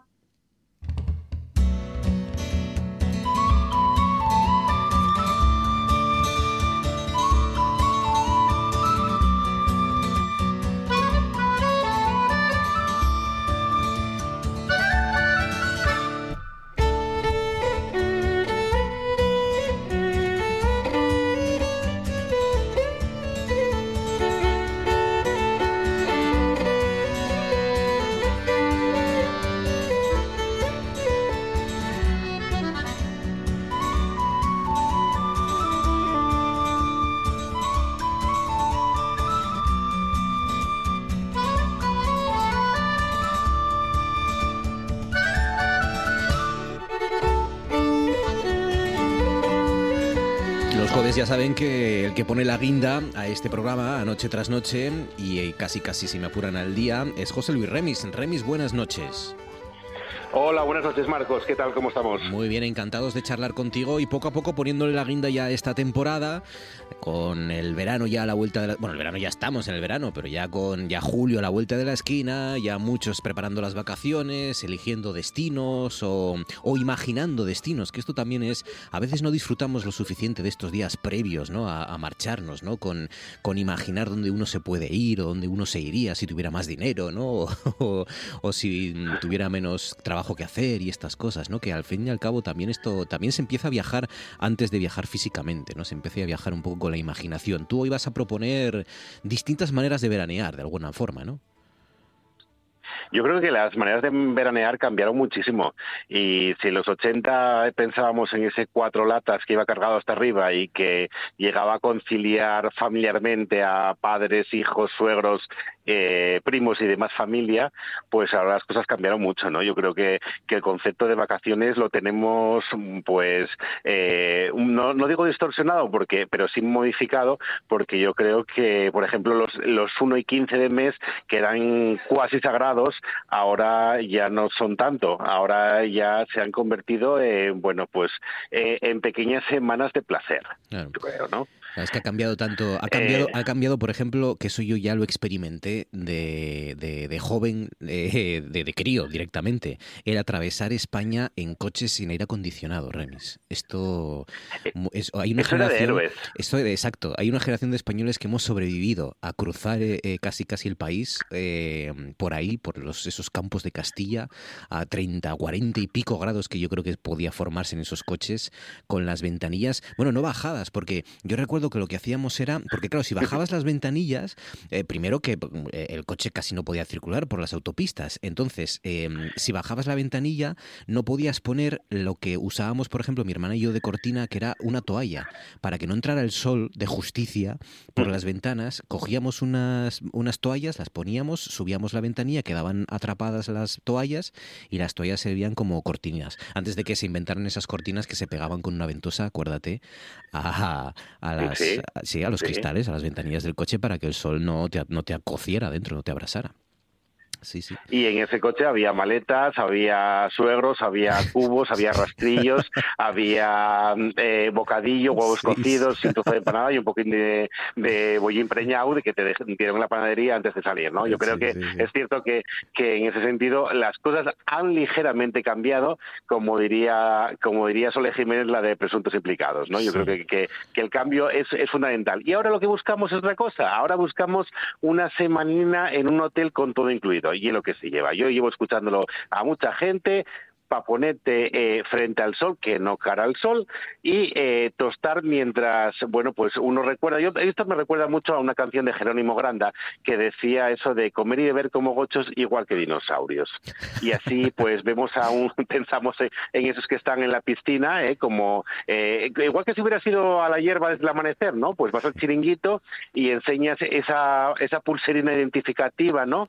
Y pides un cacharrín tras otro. No, sin sed, pero pides uno tras otro. Porque la cuestión es que hay que amortizar esa, ese desembolso. Qué peligroso Eso es que qué peligroso es ese verbo, amortizar. Es peligroso, como Amortizar. dices, en, en los, en los hoteles con todo incluido y es peligroso en las nocheviejas.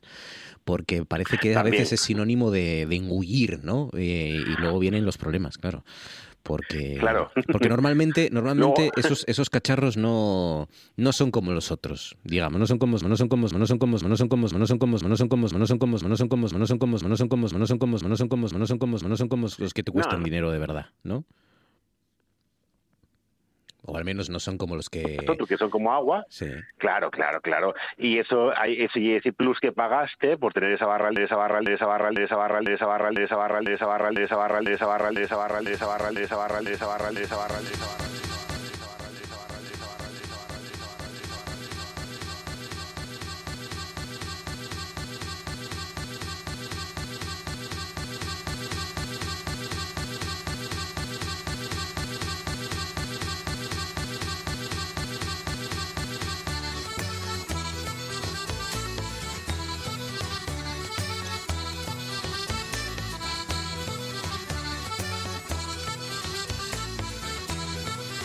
Perdón, hoteles en los que dices, hay todo tipo de restaurantes. Hay un chino que tiene todo agredulce, hay un mexicano que todo es picante, y hay un tailandés que, bueno, pues es exótico, ¿no? Pero al final la comida y todo igual. Mm. O sea, ahí, ahí, no, ahí no pasa nada.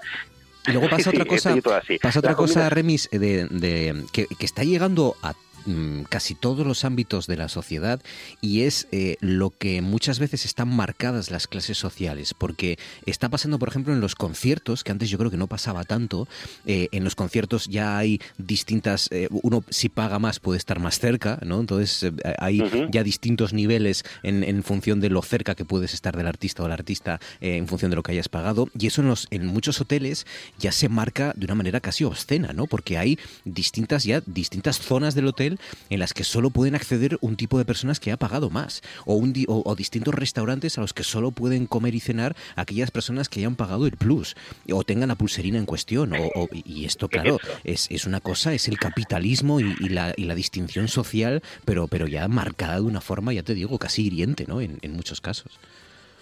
En su máxima expresión. Lo de la pulserina ya marca una distinción de clases ya tipo eh, campo de concentración, sinceramente, claro, porque aquí la- les mirades que, que, que se otorga un, un, un comensal de una mesa que tiene pulserina amarilla al que la tiene naranja, sabiendo que uno lleve todo incluido y otro lle- lleve media pensión, eh, son aterradores, eh, sinceramente. Tú no puedes pedir en el bar, yo sí. Entonces, esas cosas eh, están marcando una lucha de clases intensa, intensa, y todo con la misma finalidad, que lleva de contar cuando al trabajo que yo fui a un todo incluido, sinceramente, pero no te das cuenta que comiste todo lo mismo y que, aunque ahora no se llame Cuba Libre, ese ron que, con cola que te, que te están dando, eso ya es puro reduccionismo de agua, eso no tiene nada, o sea, eh, pero, pero eso marca, marca, ¿no? Sí. Hay gente que presta. Sí, porque eh, ya, ya hemos dejado de viajar para conocer o para aprender, sino que hemos viajado para presumir y para, y para exhibirnos de alguna manera, ¿no? Entonces, la claro. manera de viajar ha cambiado Bueno, mucho. Claro, claro. Claro, oye, eh, pero yo yo sigo reivindicando, Marcos, la vuelta al pueblín. O sea, dejámonos de una semana en el Caribe, dejamos una semana en, en un resort que, que, que llegue a medias, ¿no? Y que vuelvas al pueblo de siempre. El pueblo de siempre donde te ponen eh, un cacharro de verdad, donde no tienes falta ni de pedirlo, porque el camarero ya te conoce y ya sabe lo que te presta a cada hora determinada del día. Por saber que a las 11 te presta un cafetín, a las 12 préstate una clarina, ¿eh? Y luego por la tarde, así al atardecer, pues, bueno, un combinado que queda mucho mejor. Así Eh, es, eso es lo que, lo que hay que fomentar, ¿no? Ese bar de pueblo y que no nos dé miedo a contar que vamos a un bar de pueblo. No, no, no, no, no. Eso ya es grande hoy en día. Tiene que volverse exótico. Puedes llevar Tenemos a- que eh, rec- no- no- reclamar eso. Normalmente puedes llevar al perro, además, si quieres, porque si un perro conocido Claro. y, del, y del pueblo y, y ya saben que se porta bien, como es mi caso, pues ya lo dejan pasar a donde quiera, casi hasta literalmente hasta la cocina, casi en el caso de Dumas. Eh, pero, pero sí es verdad que, que no hay nada como el pueblo de toda la vida eh, y las eh, y, y esos lugares donde estás tranquilo, ¿no? Porque estás tranquilo, sabes que, sabes cuando a la hora de pagar, sabes que no va a haber ningún extra, ninguna trampa, que no, va a haber, no, no- no hay letra pequeña, ¿verdad? En esas vacaciones rurales no hay letra pequeña. Eso ya. Y por eso digo yo, viva Villamanín, viva Mota del Cuervo, viva ese bar donde ponen un cacharrín a Dumas para que beba agua porque hace mucho Sí. calor, ¿eh? y, y dejémonos de los de los pulserines estes que te miren de reojo y, y, oye, y lo, y lo más de lo más, aquellos que mantienen los pulserines cuando vuelven a trabajar. Es Vamos verdad, a acabar con sí. esa gente. Esa... Sí, por favor. Escucha, eh, gente, yo, por Dios. yo tengo amigos que eh, yo creo que les ha durado eh, de algunos festivales de música, la pulserina les ha llegado a durar casi un año entero. Que casi estábamos en el mismo festival y tenían la, la pulserina del año anterior. Que dices tú, pero quítate eso pedazo de guarro. Que, que- Lleno de roña. Claro, claro, no, es que fue, jo, es que fue la, le- la leche este festival y no sé qué, no sé cuánto. Pero, guarro, quítatelo, ya pon- ponla en tu casa si quieres, pero quítate la muñeca, pedazo de cerdo. En fin, pues sí. Bueno, pues hay que reivindicar esa, esa limpieza espiritual y esa vuelta al pueblo y dejémonos de tonterías y de pulserines y vivamos de verdad unas vacaciones que nos honren de verdad y donde descansemos, que lo merecemos. José Luis Remis, cuídate Pues sí. mucho, descansa, te molestaremos Igualmente. algún día por aquí, ya sabes, para ver si puedes Sí. acompañarnos alguna que otra noche, pero, pero nos vemos Pues a la sí. vuelta en la nueva temporada, ¿vale? Que ya no sé cuántas van, en Nos tu caso ya deben de ser 10, 12, yo qué sé cuántas llevas con nosotros, pero bueno, mu- muchas, Bueno, muchas seguro. cuantos. Cuídate mucho, Remis, abrazo, compañero, gracias. Unos. Gracias. Venga, otro, un abrazo, hasta luego.